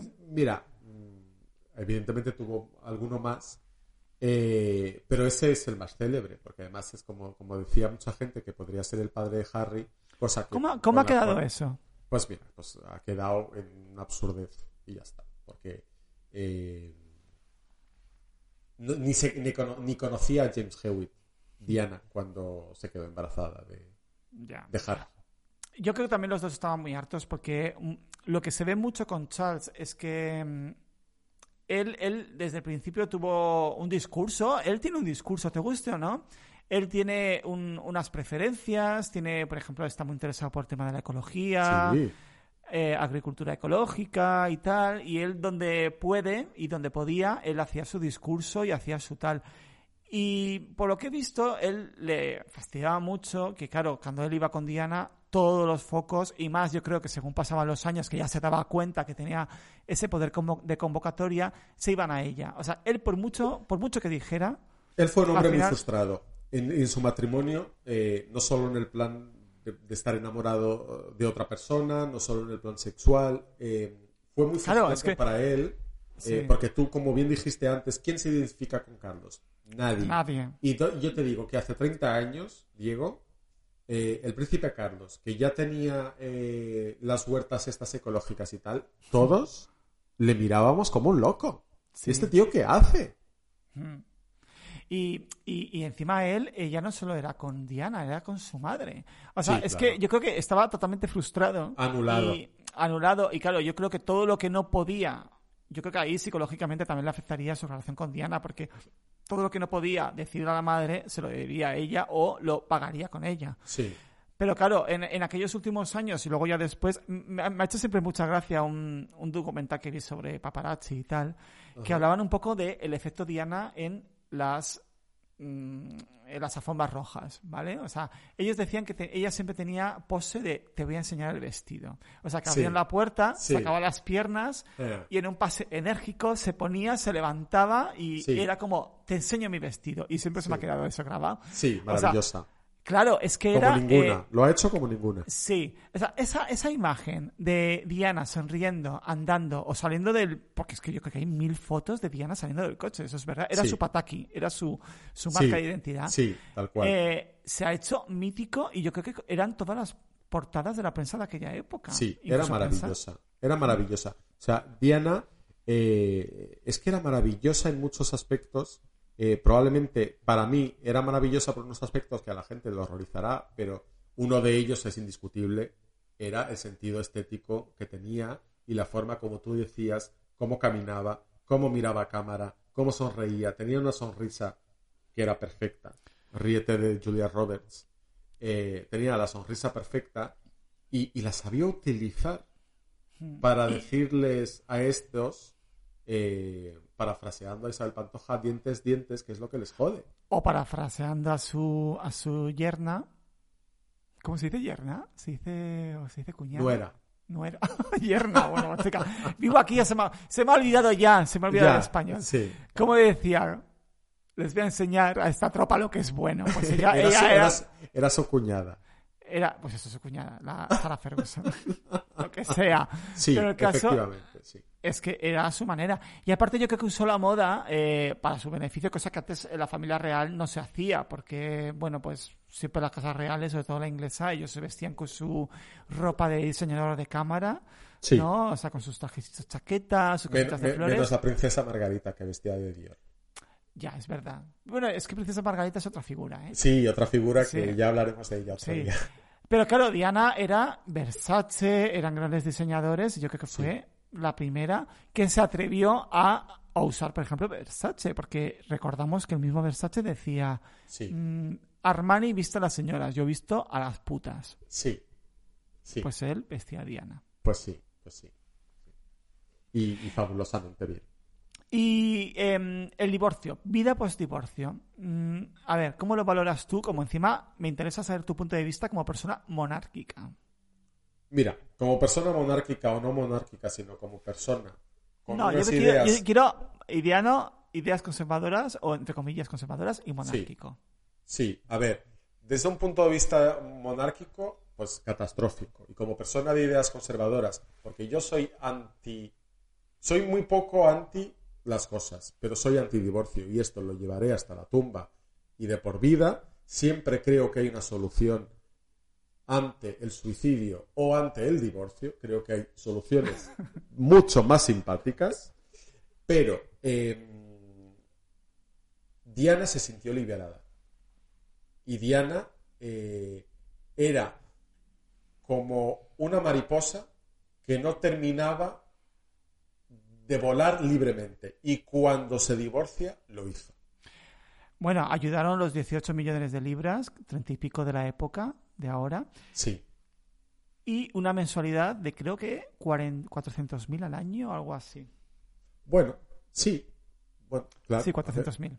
Sí, a ver, eh, quiero decirte. Bueno, Lo- te lo decía como apunte e Sí, hilando con lo que sí, estabas diciendo. Sí, sí, sí, sí, pero, pero fíjate, a mí el dinero, incluso a Indiana, eh, yo creo que el dinero le interesaba poco, fíjate. Bueno, yo creo que le interesaba poco en la medida que como era una persona que nunca le faltó, claro, eh, yo creo que el mundo se divide entre dos, ¿no? O sea, da igual el título o el no título. Sí. Eh, si siempre has tenido dinero, ese- esa preocupación no va a estar ahí. Es como el que siempre ha sido guapo. No puede entender a lo mejor las preocupaciones que tiene alguien que haya sido feo. ¿Sabes Las inseguridades, las inseguridades, Sí, etcétera. y bueno, Sí. ser guapo y feo es muy subjetivo. Muy pero, subjetivo, Digamos canónico. O sea, Sí, sí, sí, sí, sí. pero A ella ver, sabía que en el fondo nunca le iba a faltar.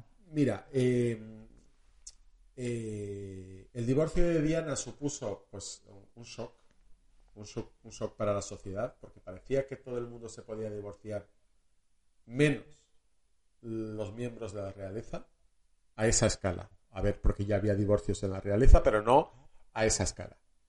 Eh, fue un shock. Eh, fue un shock para la sociedad británica que para ellos, hombre, ya todos sabían que aquello no era un cuento de hadas, pero Sí. nadie quería ese desenlace. Hombre, yo por lo que he leído, lo de la, la entrevista de la BBC fue ya como el momento de decir, mira, ya, ya Hombre, está. sí, sí, sí, sí, sí, sí. Sí, sí, sí, sí, sin duda. Eso fue la gota. Pero quiero decirte, Diego, ese, ese matrimonio no tenía solución. Porque ese matrimonio ya nació capado. Hmm. Le quitaron, le quitaron el título de Royal Highness. o sea, Sí, de princesa, de Alteza Real. Sí, Sí. pero eh, la, la reina eh, fue muy firme en mantenerle el título, digamos, título, no sé si es un título, pero Diana, princesa de Gales. Sí, sí. O sea, eso se lo mantuvieron. Hombre, Le pusieron a vivir. Era, era, la, eh, eh, era la madre del futuro rey de Inglaterra. Sí. O sea, no puede ser le- una don nadie. La pusieron a vivir en el palacio De la- la de, de- de Kensington, chica, un, un muy buen sitio, una señora casa. Muy buen sitio, sí, una señora Sí. casa. sí, Le sí, mantuvieron su oficina y tal, y fue por petición propia de ella que se quitó paulatinamente eh, la Guardia Real. O sea que, por ejemplo, hay mucho, esto lo explico, lo, lo leí y claro, dije, ahora lo entiendo todo porque en- y luego iremos a la muerte, se explicó mucho de por qué no iba con Guardia Real, escolta, bla, bla, bla, y ella tendría la escolta que se pagaría ella si quisiera, pero como Sí. se quitó la escolta real que hace que tengas varios coches delante o un coche delante y otro detrás Sí. tuyo, pues claro, Y, pues y- iba- y est- y estaría mucho más controlada, que era lo que ella no quería. Claro, claro, ella no quería. Y eh, su vida post-divorcio. Eh, ella tuvo un novio que era cirujano o era algo así. Sí, durante- sí. Porque claro, desde que se divorció en el 92-93 hasta que se murió pasó con solo 4 o 5 años, ¿no? Pues ella se divorció de Carlos separarse en el 92. Y yo creo que el divorcio en sí lo firmaron en el 95. O sea, el divorcio en sí creo que en el 95, pero ya hacían vidas separadas desde hace mucho. Sí, sí, pero bueno, que... Pero el divorcio en sí, acuerdo de divorcio, dinero y tal, yo creo que fue en el 95. Diego. Y se murió ella en el se muere 98, ¿no? En el 97. 97, o sea que fíjate. Ella se murió en el 97, sí. Un año antes de que Madonna sacara Ray of Light. Yo esto Sí. lo tengo muy presente. Ya, es que fíjate, parece más tiempo, ¿eh? Desde que mm, el tiempo Diana. Sí, es que antes el tiempo mm, pasaba de otra manera. Ahora pasa Bueno, muy rápido. Pero yo creo que también a nosotros, ¿eh? Porque justo Claro, Diana la- nos tocó a edad. nosotros. Ah, vale. Yo, creo que decías como sociedad, porque es que nos No, justo. no, no, no. Nosotros teníamos otra edad. El tiempo pasa, cuando tú eres pequeño, cuando tú eres joven, el tiempo pa- pasa más lento. Hombre, es que tú y yo y nuestra generación somos hijos de aquel accidente. somos hijos de un accidente. O sea, es que no. Bueno, ahora iremos a ello, Sí, pero es que nos sí. mar- Yo creo que fue. Si alguien tuvo que marcar, fue a nosotros. O sea, a Diego, la gente que tenía Diego, 17, 16. ¿Mm? Lady Di es el caso de la estrella que se muere en su mejor momento. Sí. Es que ella se murió en su mejor momento. En el momento en el que ella ya era una mujer libre, emancipada. Y bueno, y disfrutando como una perra. O sea, claro. bueno, es yo que- no sé si como una perra, porque Hombre. de, verdad, Diego, es que yo creo que Diana no era una mujer de disfrutar. Porque siempre hubo un punto de frustración en ella muy grande. Yo creo que ella estaba con Dodi por estar. Sí, a ver, lo, lo que pasa es que ella se ve que estuvo bastante tiempo con un, ti- un tío médico, pero ella yo creo que Sí. no, no estaba, pues eso, lo típico de, mira, la, la acabo de dejar, la tengo bien montada, la acabo de dejar con mi marido que era rey, o príncipe, perdona, desde hace Sí. tal, eh, no tengo ganas de compromisos. Se separaron y a las semanas conocí a Dodie en una fiesta. O sea, Sí. así tal cual. Sí. Y yo creo que, bueno, pues se dejó querer, o sea, fue como... sí, se dejó bueno, querer. Aquella, sí, Mira, aquello tenía muchos ingredientes que a ella le gustaban. sí. Uno, era millonario. La, la entraba, la sacaba, la, la- la traía y la llevaba. Eh, ella sabía que en Palacio iba a molestar muchísimo esa relación. Muchísimo. Eso, eso le llamaba la atención mogollón, yo creo. Y eso a ella le encantaba. Sí. Porque ella, pues, eh, como le dijo al duque de Edimburgo, eh, eh, cuando él- ella dijo que se quería divorciar y el duque de Edimburgo le dijo que el duque de Edimburgo fue un hombre que apoyó mucho a Diana en Ya, su día, sí, sí. eh, le dijo, Diana, lo vas a perder todo, vas a perder a tus hijos, vas a perder tu estatus, eh, vas a perder eh, tal. Y ella dijo, pero me llevo mi tiara y mi apellido, que vale mucho más que el tuyo. Ya, es verdad. Eh, le, le- le dijo, mi título es más antiguo que el tuyo. Sí. Sí, sí, sí, sí. Sí, em, ya, pero cuando yo te digo que disfrutó es porque ese verano fue un poco el verano de su vida, porque es que aparte de que viajó varias veces con Dodi, Eh, yo ahí tengo una visión completamente distinta. Es que eh, yo creo que Diana no era una mujer eh, disfrutona, era una mujer que estaba empezando a emanciparse y a ser libre, a brillar por cuenta propia, pero eh, estaba muy lejos todavía de ser feliz y muchos de sus actos eran todavía por revancha. Hombre, yo cuando digo que se la había disfrutona, o sea, yo. Porque sí que es verdad que, bueno, se- siempre se la ha visto, pues, en, en, en pases de moda. Ay, en pases de modelos. se me está yendo. Yo cuando te quiero decir. Es. Yo quiero decir que estaba disfrutona. O sea, que ella se iba, venía, estuvo. Por ejemplo, estuvo al principio en el yate. De, o sea, le invitó Dodi Fayez, el Sí. padre, Sí, con sí, sus hijos en el yate. Que no- no- o sea, y estuvo con ellos que son las motos acuáticas. Luego eh, fue muy activa porque estuvo en, con lo de las minas antipersonas, se fue no sé dónde, a Angola, Angola. Angola.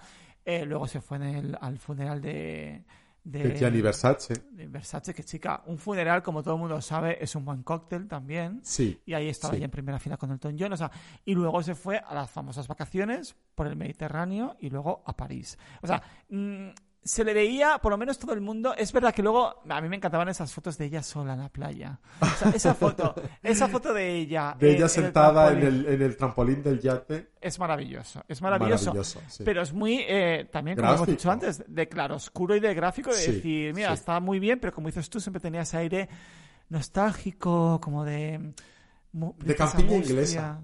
Sí, sí, sí, sí. Que Pero aunque- bueno, se- que aunque, que aunque, que aunque florezcan las rosas, siempre están ahí como, como, Sí. como de llovizna. sí, sí, sí, como amargadas. O sea, Y Kristen Pero- Stewart lo, lo borda, en ese sentido lo lo borda, sí, sí. Pero, pero eh, Dodi Fayed, el hijo, el hijo de, repetimos, el dueño de Harrods, eh, era un- el típico mm, vividor, o sea, el típico de, Sí, el Playboy. de Playboy, que, que a ver, que él tenía, él era productor de cine, había producido, Sí. por ejemplo, Carros de Fuego, que, o sea, no mucha gente hace hincapié en ello, y, Sí, y una película sí, de sí, sí, sí, Spielberg sí. y todo. Pero a ver, era el típico que te, yo qué sé, que te tira un billete de 20 libras para encenderse un cigarrillo, yo qué sé. O sea, Sí, el típico sí, de sí, gastar sí. el dinero a expuertas. Y, Sí, y es la primera vez que se le veía a Lady. Di. Claro, la primera vez que se le veía yendo al Ritz, yendo rollo ostentoso, con las motos, Sí, con tal. o sea, se le veía sí, sí, disfrutar. Sí, sí, sí, sí. Era, era, evidentemente, ella, eh, pues, paulatinamente fue dejando las formas eh, o las formalidades, más que nada, mm, de alguien que había ostentado una condición muy particular, como era el de eh, la princesa de Gales, aunque ella seguía con el título, pero ya no era Alteza Real. ¿Tú qué opinas Eh, de, ese, de ese noviazgo? Pues mira, sinceramente, Diego, ese noviazgo tiene trascendencia porque murieron. Porque hubieran roto después de seguir vivos. No tenían nada que ver. Ella además estaba enamorada de otro. Y aquello no hubiera funcionado. Esa es mi opinión. Ya, yo, yo tampoco creo. Lo que, lo que me- sí que me parece significativo, y yo, yo creo que aunque ellos lo dejaran al poco tiempo, eso no se iba a quedar olvidado, porque eh, es ya una señora, la madre del rey, la madre del futuro rey, Sí, con un Dodi Fayed, o sea, Sí. musulmán. sí. Eh, claro, todo lo que ello implica, que yo creo que ahora se ve todo con otros ojos y la gente dirá, pero ¿por qué Diego dice que soy musulmán? Tal. Claro, es que en No, aquella época sí, era, era una contexto, ofensa. Sí. En aquel contexto era muy fuerte y decía, pero Sí. la madre futura del rey. Que yo, fíjate, no había caído cuando, cuando era medio pequeño y la gente lo decía y decía, ¿por qué? dice, la madre de un rey musulmán y tal. Digo, fíjate, debe ser importante cuando lo recalcan tanto. O sea, que, que era una cosa que mm, era heavy. Era heavy que, que ella estuviera relacionada con él y sobre todo que se llegaran a pensar que podría estar embarazada. Que esto se ha Claro, sí, eso se ha dicho. Eso se ha dicho. Yo no sé hasta qué punto sería cierto. Eh, después, a ver, hay mil teorías, como siempre, pero mm, yo a veces prefiero pensar que las historias no son tan rocambolescas. Eh, hay informes que dicen que no estaba embarazada para nada. Que la gente prefiere pensar que sí, porque tal, no sé qué. Diego, No es- yo sinceramente, es más, lo digo aquí abiertamente. Yo no creo que la mandaran matar. Que también se ha dicho. Sí, pero a esto vamos más adelante. O sea, ¿tú crees que no estaba embarazada? Que simplemente No. tenía un par de bocadillos de más. No. Se lo estaba pasando bien en verano como todas. Se lo estaba pasando bien y aquello no, y aquello no hubiera llegado a octubre. Ya, yo no lo sé, la verdad que no lo sé. Pero sí que es verdad que son icónicas. Esas fotos de Diana en un ver, traje leopardo y tal. Es que, eh, es que Diana era una mujer muy interesante. Sí, sí. Y, con el Y- tiempo- y es un personaje que a mí me ha ganado con el tiempo. Y me explico. De pequeño yo tenía fascinación con ella. Después con el divorcio le cogí un poco de tirria porque quiero decirte, porque nos, ve- nos habían vendido también la moto de que era una pobre mujer santa. Y claro, después también te enteras que le había puesto los cuernos también al marido, que no la juzgo, o sea, quiero decirte, a todos nos puede pasar, anda, a mí, mi vida, que no es para nada ni impoluta, ni nada. Si yo pregono unas cosas y después hago siempre lo contrario, soy igual de contradictorio que ella. Eh, pero eh, nos habían vendido un poco eh, el, el- el- fenómeno de la santa. Y a mí eso me aburría muchísimo. Yo la, la vuelvo a redescubrir cuando conozco y cuando soy consciente y me hago yo también un poco mayor para saber que los seres humanos o que los padres o que la gente mayor no son seres angelicales que todo lo hacen bien, sino que se equivocan muchísimas veces. Aunque les veamos como una autoridad cuando somos pequeños, ellos también se han equivocado. Eh, y yo cuando me doy cuenta de que ella se ha equivocado muchísimo, que era una persona con unos matices mucho más grandes que, que el ser la santa o la princesa del pueblo o lo que se quiera catalogar, es ahí cuando realmente me empieza a interesar, ya en una edad adulta, y con la mezcla de que era la mujer más bien vestida del mundo y era muy fotogénica.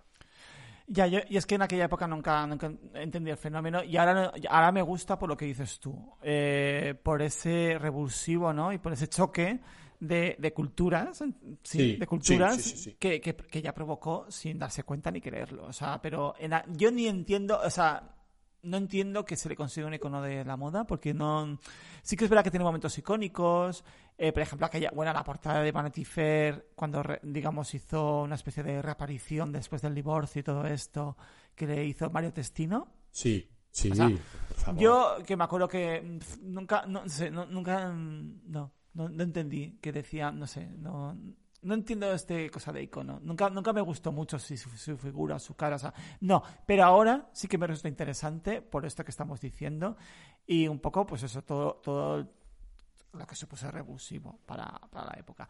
Y eh, en cuanto a la muerte, ¿tú dónde estabas cuando... Mira, estaba en, en aquel pueblo en el que viniste, donde yo tenía la casa de la playa. Sí, Estaba ahí, eh, había salido la noche anterior, eh, estaba, no de resaca, porque yo era muy joven todavía, pero lo típico, que me había acostado como tardísimo, y eran como las 11 o 12 y todavía estaba en la cama, y de repente vienen amigos míos a tocarme a la puerta. Adriano, Adriano, Adriano, y yo haciéndome el dormido. Que se ha muerto Diana. Y claro, les abrí la puerta en ese exacto momento. Encendimos la tele y estaba en shock. Y estuve en shock. ya. Estuve en shock. Estuve en shock. Yo, yo Porque yo- durante dos semanas la tele eran solo Ah, Lady sí. Di. Sí. Yo, yo, fíjate, yo, yo sí que es verdad que la tele estaba. Pues era continua. No me acuerdo tanto de eso, porque yo creo que me pilló en un momento muy. que me- no es que me Sí. diera igual, porque nunca me ha dado igual estos temas. O sea, a mí dame un salseo y soy feliz. Pero yo qué sé, me pilló a Jor, pues justo, no sé si tendría 18 años o 17 y estaba yo como a otras cosas. Claro. Pero sí que me quedó, aparte, era como, eh, claro, yo acababa de venir de vacaciones. Me acuerdo que vinimos de vacaciones. Claro, yo iba con mis padres de vacaciones y vinimos en coche desde Alicante, claro. Sí. Eh, y, era- y vinimos muy tarde y me desperté porque mis padres ponían la radio por la mañana y, y estaban escuchando Luis del Olmo Sí. y un gran maestro nuestro. Y, Sí, sí. y me acuerdo que estaban hablando del tema, ¿no? Yo no sabía qué qué había pasado, pero sí que estaban hablando de alguien y tal. Y me acuerdo unas palabras suyas que se me han quedado grabadas que decía, a ver, sería todo lo que fuera, pero no se merecía esto tampoco. Uy, por favor. Sí, sí, sí. Y fíjate, no se me han olvidado porque me impresionó mucho esas palabras porque dije, pensé y sigo pensando. Claro, ahora lo pienso con la. mm, Sí, con la el perspectiva contexto nuestra. actual, Sí, pero ya en aquella sí. época de- pensé No, que. o sea, no me cuadraba época, ese comentario sí. porque era como. Pero como cosa. Y, y que se merecía entonces. ¿Y por qué? O sea, cuando, cuando al final también la posición pública en aquella época, digamos, mm, mainstream, se posicionaba muy a favor de, de Carlos y en contra de Diana, cuando ellos habían pecado un poco de lo mismo. Ah, ¿tú, tú crees? Yo Fíjate, que sí. yo creo, yo creo que, el, que el mainstream estaba con ella. Pero no se atrevía a decirlo. Es- no sé, estaba, es eh, esta- estaba con él el status quo.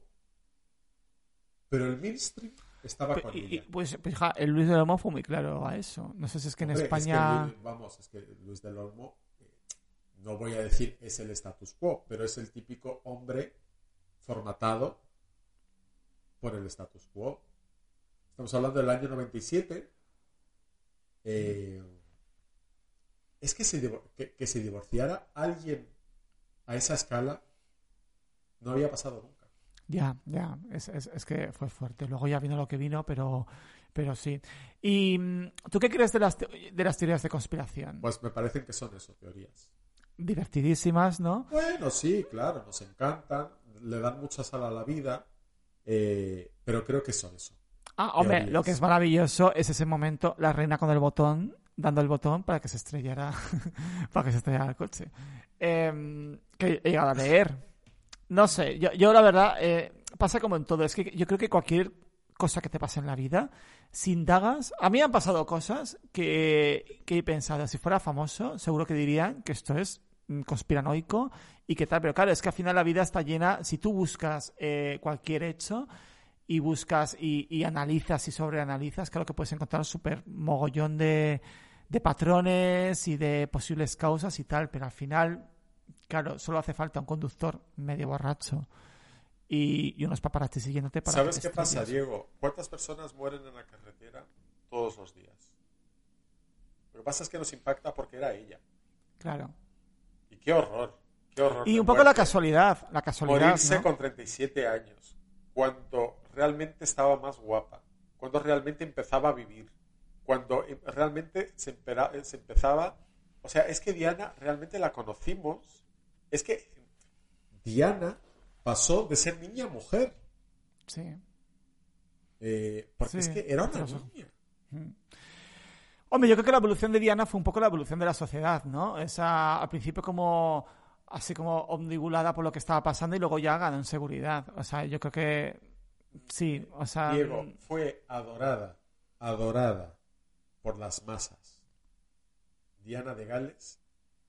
eh, pero pasarán siglos y se la recordará.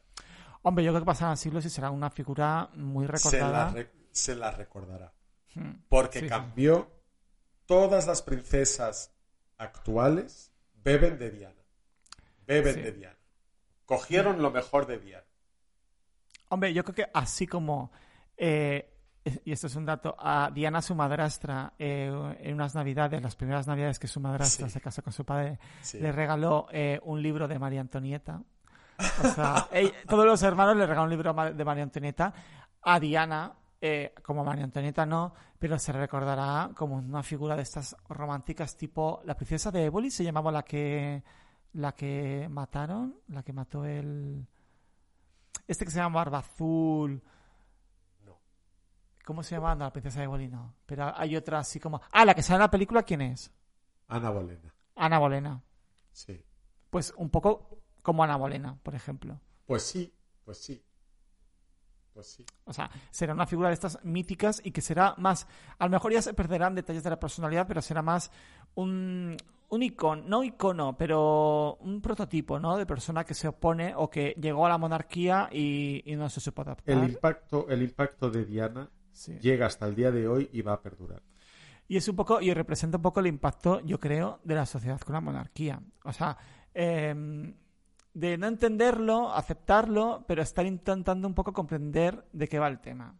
Sí, sí, y, que- y como yo sí. dije, aunque se me puede interpretar mal, eh, la muerte de Diana les hizo un favor a los Windsor, porque gracias a esa muerte se han reinventado. Se han reinventado, se tuvieron que reinventar. Se tuvieron que reinventar. Eh, ah, hubo mucha polémica por el tema este que decían que nos había puesto en, en el, en el palacio, en el Ajá. Palacio Real, eh, la bandera media asta. Eh, Sí, lo que sí que han, lo que han, di- lo que han dicho es que en el, pa- en el- en el Palacio de Windsor sí que estaba medio asta, ¿no? O sea, pero en, en el palacio, pues que no. Es que ahí, por lo que he leído, no se ponía ni media asta si hubiera pasado una cosa a un miembro de su, de su familia. Claro, es que son tantas reglas, por eso te digo que Sí. cuando se murió Diana, eh, ahí quedó Pero, pero, ahí- pero ahí las reglas, o sea, las circunstancias superaron. Claro. Lo superaron. Claro, pero yo creo que también un poco. eh, yo lo que no entendía y sigo sin entender en aquella época es esa ofuscación de la gente. Es que. Claro, es que no sabéis de qué estamos hablando, de una monarquía. O sea, no le pidas, no le pidas a un escorpión, como el dicho este, que no deje de ser un escorpión. Diego, por eso yo te dije a- hace nada que la masa estaba con Diana y no con Carlos. También muy es que la opinión, pública, la opinión pública estaba Pero mira, yo, yo dudo mucho que la opinión pública de repente, yo creo que todo esto de la bandera medio hasta toda esta polémica fue mucho creada por los medios y la gente lo siguió. No creo que se fuera, o sea, yo, si no existieran los medios en aquella época, me gustaría saber hasta qué punto eh, no hubiera trascendido tanto el fenómeno Diana. Es que era un fenómeno muy mediático desde el principio ya. Sí, sí, a ver, que los medios fueron fundamentales y para eso fue fundamental que Diana fuera tan guapa y tan fotogénica. Claro, Porque si Diana fuera un cardo, es que... claro, porque por ejemplo, eh, nuestra amiga, eh, su... ¿Cómo se su divorcio no tuvo ese impacto. Claro, eh, la duquesa de York No Mm. tuvo ese impacto. y, y- Es y- más, estuvo durante muchos años, eh, era odiada por las clases incluso populares británicas. ¿y esta mujer era de la nobleza también. No, pero era cercana. Era cercana. Ah, vale. era vale. cercana, era cercana. Bueno, pero es que tela, ¿eh? O sea, yo me acuerdo, me- me- a mí Tú sabes me- que, tú sabes que eh, Sarah Ferguson eh, trabajaba en un hotel. Se iba a trabajar ¿Ah, sí? eh, en un hotel para poder pagarse después las vacaciones en eh, eh, el esquí en Suiza. Ella apuntaba siempre muy alto. ella apuntaba muy alto y ella, pues mira cuando le dieron eh, el toque porque estuvo, estaba como vendiendo tráficos de influencias para, para que la gente conociera a su marido. O sea, es una mujer muy total. A mí me Eh, encanta, bueno, me gusta a mí me, mucho. me encanta, me fascina. Y, Me y fascina. esta anécdota que siempre cuentas tú me ha encantado siempre. O yo, fíjate, se me ha quedado muy grabado cuando la pillaron eh, haciendo como un masaje de pies a un tío también. Bueno, es que eso desató su divorcio. Comiéndole los pies. Eso, eso, eso, eso fue que lo que desató el divorcio, ¿no? Sí, es sí, muy fuerte. sí, sí, eso desató el divorcio. Sí, sí. Pero claro, yo, yo es lo que te, lo que decía, que yo no sé hasta qué punto todo esto de. Y el palacio, porque me acuerdo que se convirtió como en una especie de. eh, objetivo, ¿no? Que se pusiera media asta. Y, y que, y que hablara la reina. Pero yo creo que todo fue mucho condicionado por. No sé hasta qué punto la gente no lo hubiera hecho. Pero bueno, eso es un debate vacío. Hombre, Pero- vamos, vamos a ver, Diego. eh, se muere eh, la madre de tu nieto, eh, la exmujer de tu hijo, heredero de la corona, eh, y además adorada y amada por todo tu pueblo, y era imposible no hacer nada. Bueno, porque, porque, porque te digo una cosa. Mañana se muere Marichalar. Y diremos, bueno, pues qué pena, el pobre hombre, vaya vida ha tenido. Pero mira, ya no es nada, nunca fue querido, siempre cayó fatal. Eh, el rey no lo podía ni ver, no Felipe, sino Juan Carlos. Aunque ahora pinta hasta menos que él. Eh, etcétera, etcétera, etcétera. Pero ahí se hubiera quedado y hubiera. Y, y- y- y- y probablemente, probablemente no, seguro, la infanta Elena iría a su funeral y a su entierro, estaría allí apoyando a sus hijos. eh, los reyes irían también, pero sería un funeral familiar de los Marichalar. Pero es que Diana no era Marichalar. Ya. Hombre, se organizó, se organizó una buena. Y Sí. bueno, eh, la reina, como tú has dicho, aconsejada, me imagino, eh, lo que dicen siempre que fue un gran logro es que se dirigiera al pueblo diciendo como reina y como abuela. Sí, sí. Y, Sí. y eso lo hizo acerca. Luego, vamos, anda, que no tendrían luego polémicas después, pero yo creo que fue como un tanto que se, al final la banca siempre gana. Y yo creo que al final el mainstream y las grandes Hombre. empresas siempre caen de pie. O Hombre, sea, hombre. Eh, no voy a entrar en política ni voy a entrar en debates, pero No. siempre. No, no, no, pero siempre eh, a, a mí me dicen. Escucho mucho sobre estas dos instituciones. La iglesia está acabada. Eh, o la monarquía está acabada. Y yo digo siempre, claro. Han venido presidentes, han venido profetas, han caído imperios, han venido otros. La iglesia sigue. El imperio romano ya cayó hace mucho, y, pero y la iglesia sigue ahí. ya, no sé si por susto o por desgracia. Bueno, a ver, no, no vamos a entrar. No, no, no, no, no, no, pero, pero ahí sigue. Sí. ¿Sí o no? Sí, sí, sí, sí. Em, ¿Tú ves a Camila como reina? ¿Consorte? Absol- absolutamente. Absolutamente. ¿Tú crees que lo va a ser? A ver, aunque no lleve el título, reina va a ser, porque va a ser la mujer del rey. O sea, y, y- y- yo creo que ya que, mm, que cuando Carlos llegue a reinar, o sea, eh, yo creo que las dos partes ya están reconciliadas entre sí. O sea, yo no creo que haya gente que, que odie a Camila porque adora a Diana. Yo creo que eso ya ha pasado. Habrá Sí, gente que, sí. que Camila no le caiga bien, no le guste, pero No. porque- por, por muchos motivos, no por Diana solamente. No, yo te lo decía eh, por el tema de que se veías, en una pregunta en directa se veías a Sí. Charles como rey. Sí, sí, sí, lo veo. O sea, ¿tú no crees que va a, salir, que va a saltar al hijo? No, no. A no ser que muera Charles.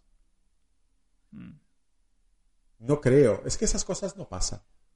A no ser que venga un dictador y lo, y- y lo decida. Bueno, sé que eso estás no en. España, que, Pues, que en eh, España eh, se pasan muchas cosas la, moda- la, la No, Casa Real. Diego, pues- no, perdona. Hombre, No. No. saltar ya. No, no, no, no, yo, no, no, yo, no, no, pero- pero, pero- yo te lo digo, no.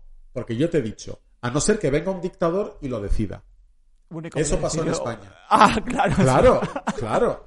Eso pasó en. España, pero Muy es que eso no- claro, pero es que eso no pasa en general. Ya. No pasa nunca. Es más, lo que ha pasado en España es una cosa excepcional. Es que lo digo por todo este tema del rey emérito. Es que para mí, rey, cuando me dicen reina, todavía sigo Sí. pensando en Sofía, tía. Porque Pero claro, como no se ha muerto y sigue ahí, eso de rey pero- emérito no... Pero te vuelvo a decir, bueno, y la otra era la reina madre, la de Inglaterra. Ya, pero reina madre es otro rollo. Pero eso de rey emérito, es que emérito no sé qué es. Yo soy muy burra. Pues eh, sí, sí sabes lo que es. El eh, emérito es eh, pues un cargo eh, vitalicio, porque el que es rey es rey de por vida, eh, pero Mira. ya no es rey reinante. Emérito, para mí, es igual que o, o- o- aloe vera. Y, y te lo digo, mira, aloe vera, mira, te digo por qué.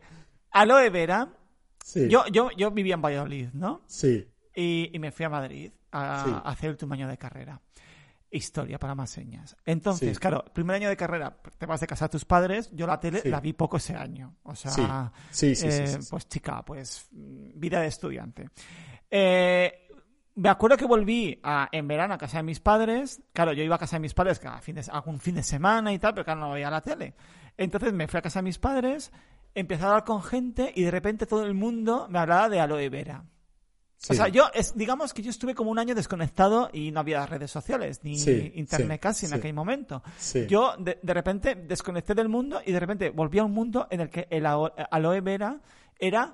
Para eh, todo. pa- era para todo. Era, Sí, antes sí. que aloe vera. Pero digo, ¿pero Sí. esto qué coño es? Pero sí. y, to- y todo el mundo y todo el mundo me decía, ah, pues hija, aloe vera de toda la vida. Digo, mira, esto es mentira. Mira, de toda O sea, la vida no. Sí, no. efectivamente. De toda Yo- la vida no. No, yo, yo creo que la aloe vera es una cosa que había excelente de población en alguna época o nos querían exterminar a todos y, de repente- y, y se les metía a todo el mundo a la cabeza que tenía que tomar aloe vera, pero es que es Sí. una cosa que fue de un año para otro. Y Sí, eso, tal cual, lo- tal pues, cual, tal emérito igual, emérito de repente todo el mundo sabe lo que es. Pues chica, yo no sé lo que es emérito. Todo el mundo lo usa, pero yo no sé lo que es. No, a ver, pues es eso. eso Me- es ¿entiendes lo es que cargo- decir? Sí, sí. eh, pero mira, el, eh, los reyes de España son reyes eméritos porque eh, eh, la reina Sofía se negó a ser reina madre, porque le parece horrible Qué que se le llame reina madre. Qué coqueta ella. Sí. Entonces eh, dijo, o reina Sofía o inventaros otra cosa. Pues reina emérita. Pues Muy bien. Hombre, este año no sé si sabrás que nos van a dar, creo, el otro día me dijo mi novio que nos iban a dar como un día o dos por las bodas de jubileo de la reina. Me parece divino. Divino, maravilloso. Si se muere, creo, o sea, es como que nos dan otro, algo así. Y que claro, yo dije, bueno, pues chica, una cosa o la otra, ¿no? Y me dijo mi novia, bueno, chica, porque se muera ya después de las bodas de estas de... Ay, por de- favor. Mira, está, está eh, desde que murió el duque de Edimburgo, a quien le dedicamos un, un episodio de Chantilly, Sí. eh, cuando murió en abril del año pasado, eh, la reina ha quebrado muchísimo. Yo no sé es si que está no- para morirse, pero ha quebrado muchísimo. Yo creo que sí Carlos va a ser rey, a no ser que la palme antes. Ahora, evidentemente, va a ser un rey muy corto. Bueno, chica, nunca Un se reinado sabe. cortísimo. Hombre, no, Diego, vamos a ver. Carlos tiene 73 años, los cumplió ayer. Ya. Eh, Ayer que estamos, ve- estamos grabando el lunes 15, que la gente, mira, Sí. estamos desvelando tal. sí, sí. Eh, Carlos cumplió ayer 73 años. Que va, que va a ser rey. Hasta los 93, 20 Hasta- años de reinado. Es escorpión. Mm. Sí, es Escorpio, sí. ¿Y Camila? Eh, eh, no sé cuándo nació. la verdad. Fíjate que tiene pinta de Tauro. A ver. Ah, puede ser. Puede ser. Puede ser una mujer Tauro. Mm, o, ya. Capri- em, o Cap- o Capricornio como, como Esperanza Virrey. Y tú crees, o sea, tú, ya, es que fíjate, yo no lo veo mucho. Ah, no, mira, mm, un poquito, es cáncer, o sea que, mm, Ah, allá, allá. O sea, eh, aire, digo, fuego, tierra. Eh, Ay, fuego, fuego, tierra. Agua, agua, agua, tierra, algo así, algo Sí. parecido así. Sí, sí. Y, y tú no crees que tú me dijiste una vez, tú no crees que pasará algo, un accidente o algo para que su hijo, es William, No. Sí, es William. Es William. sea rey antes que él? No, no, porque ¿sabes por qué, Diego? Mira, eh, Carlos va a tener un reinado corto, pero no va a ser, o sea, es que eh, eh, Diana como personaje de novela es tan inmenso y la gente la ha puesto tan de santa y tan de todo que tenían que haber un antagonista Claro que era él. Y era él. Pero el príncipe Carlos eh, es tan víctima y tan verdugo como Diana. Es más, yo creo que es más víctima, pero no de Diana, sino de las circunstancias Mm. suyas vitales. Creo que Carlos es más víctima que Diana. O que son víctimas eh, de manera distinta. Eh, nadie, como tú dices, empatiza con Carlos o nadie se identifica con Carlos. Es una persona de otra época. De otra época. Porque Carlos es de otra época. Es un señor de 73 años, Diego. Ya. Y aún así, ahí está. Y el pobre intenta hacer lo que puede. Y, y lo digo así, el pobre intenta hacer lo que puede cuando estoy seguro de que es un hombre intelectualmente interesante, es un hombre muy sensible, es un hombre que estudió Bellas Artes. O sea, ¿qué rey estudia Bellas Artes? Ya, ya. No, no, tienes razón, sí. Pues sí, Javes, a ver, espero que... A mí me gustaría ver a Camila de Reina Consorte, como se diga. O sea, sería... Hombre, Sería yo gracioso. creo- yo creo que sería maravilloso. Sí. Y como apunte final, como hemos Sí. seguido tangencialmente la vida de Rain Spencer, Sí, eh, Rain Spencer se murió, o sea, al final se hizo amiga de Diana, hay que sí, decirlo. sí, Al final esta mujer, para que veas cómo es, que diga, eh, claro, el padre de Diana se murió. Eh, al final, eh, cuando Diana se divorció por avatares de la vida, se reencontraron y se hicieron amigas otra vez. sí. Eh, bueno, se reencontraron, no. Diana organizó una, una comida con ella, porque claro, de cuando se divorció un poco la entendió mejor, ¿no? Entendió mejor a esa mujer que quería empezar una nueva vida con su padre al divorciarse. Entonces Claro. ya se entendieron, todo muy bien, se hicieron amigas y en una reunión, poco antes de morir Diana, con Dodi Fayez, en una Sí. fiesta, más que una reunión, Sí. Diana le dijo al Dodi Fayez, tienes que contratar a esta mujer porque esta mujer lo sabe dirigir todo. y iba a ramplar con todo. Y Dodi Fayez la contrató para trabajar en Harrods Bueno, me parece divino. eh, en una posición ejecutiva, pero la tía se iba todos los días, o sea, una mujer ya que estaba en sus 60, 70 y pico, Sí. a trabajar en Harrods y hay fotos de ella en la caja. O sea, ella iba a Harrods, ella aconsejaba a los clientes, eh, atendía en la caja, venía Diana. Bueno, maravillosa. Es que esta mujer merece un chantilly. O sea, la Sí. gente que no sepa que es de ella, en. en- Sí, en- yo voy a investigar más, que, más de ella porque me has agudizado mucho Sí. la curiosidad. En Netflix hay un documental sobre ella, que es donde lo he visto yo, que dura una horita, muy jugoso y muy, muy, muy fácil de ver Sí. y que está muy bien. O sea, que la gente que lo vea. Rain Spencer, maravillosa. Reina. O sea, diva. Bueno, reina, reina, reina, reina. Sí, sí. Y bueno, pues, pues hice a ver la película de Diana, que creo que os va a gustar. Sí, yo creo que sí, que os va a gustar. Y, que está muy bien interpretada, lo volvemos a decir, como hemos dicho al principio. Está Kristen Stewart en el papel de su vida eh, y, te- y- os va a sorprender. ¿Algún apunte final que quieres decir de Diana? Eh, pues eh, me es difícil, me es difícil porque es un personaje del que hay que ganar distancia. Pero no ha habido otra igual. Sí, yo igual. Yo creo que no, no habrá otra igual porque representa el choque mm, Sí. de culturas. Un choque entre una generación y otra. Más que Sí, una generación. Sí, sí, sí, sí. De- de- desde, de- de- desde el paradigma, es el choque del paradigma de dos sociedades eh, completamente distintas. Sí, casi decir un paradigma, digamos, el choque de, de una cultura milenaria Sí, con una cultura contemporánea. O sea, Sí, es como si de total. repente una persona del medievo viajara al presente, ese choque, Sí. ese que ocasionó todos los problemas que tuvo Diana con, con la familia real inglesa. tal cual. Pues bueno, pues nos vamos a despedir ya y repetimos, nos vemos eh, este jueves, no, porque vamos a emitir los jueves, que es buen día, sino Sí. al siguiente, o sea, en dos semanas, que vamos a ver qué día es, porque chica, ya vamos a ser más cercanas y vamos a decir los días y todo. Ay, ay, ay, ay, ay, ay. A ver, así, así nosotros también nos obligamos. Mira, hoy es Claro. jueves 18, 25, el 2 de diciembre. Uy, fíjate, el 2 de diciembre ya. 2 de diciembre. 2 de diciembre, eh, siguiente tema. Divino. Así que, divino. Divino. Así que hasta, hasta el 2 de diciembre. Hasta el 2 de diciembre. Adiós. Adiós. Yo soy joven, tu mayor, es lo que dice el rumor. No me importa el que dirán, rezo porque siga igual.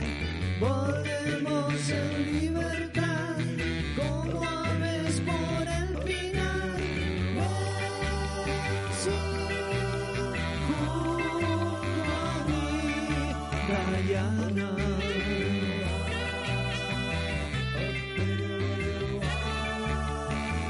Es un reto nuestro amor, pero tú eres la mejor. Yo te quiero, tú no sé. Oh, Diana, no lo ves.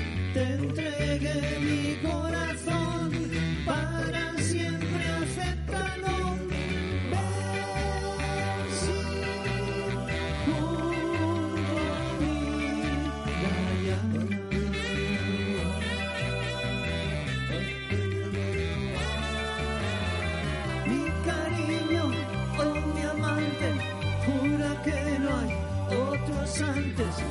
Es sincera mi expresión, oh oh, oh oh, oh oh, oh oh, oh oh. Tuyo es mi corazón, tómalo o recházalo. Cuando me acaricias yo, siento algo encantador. En tus brazos quiero estar, quiero que me aprietes más.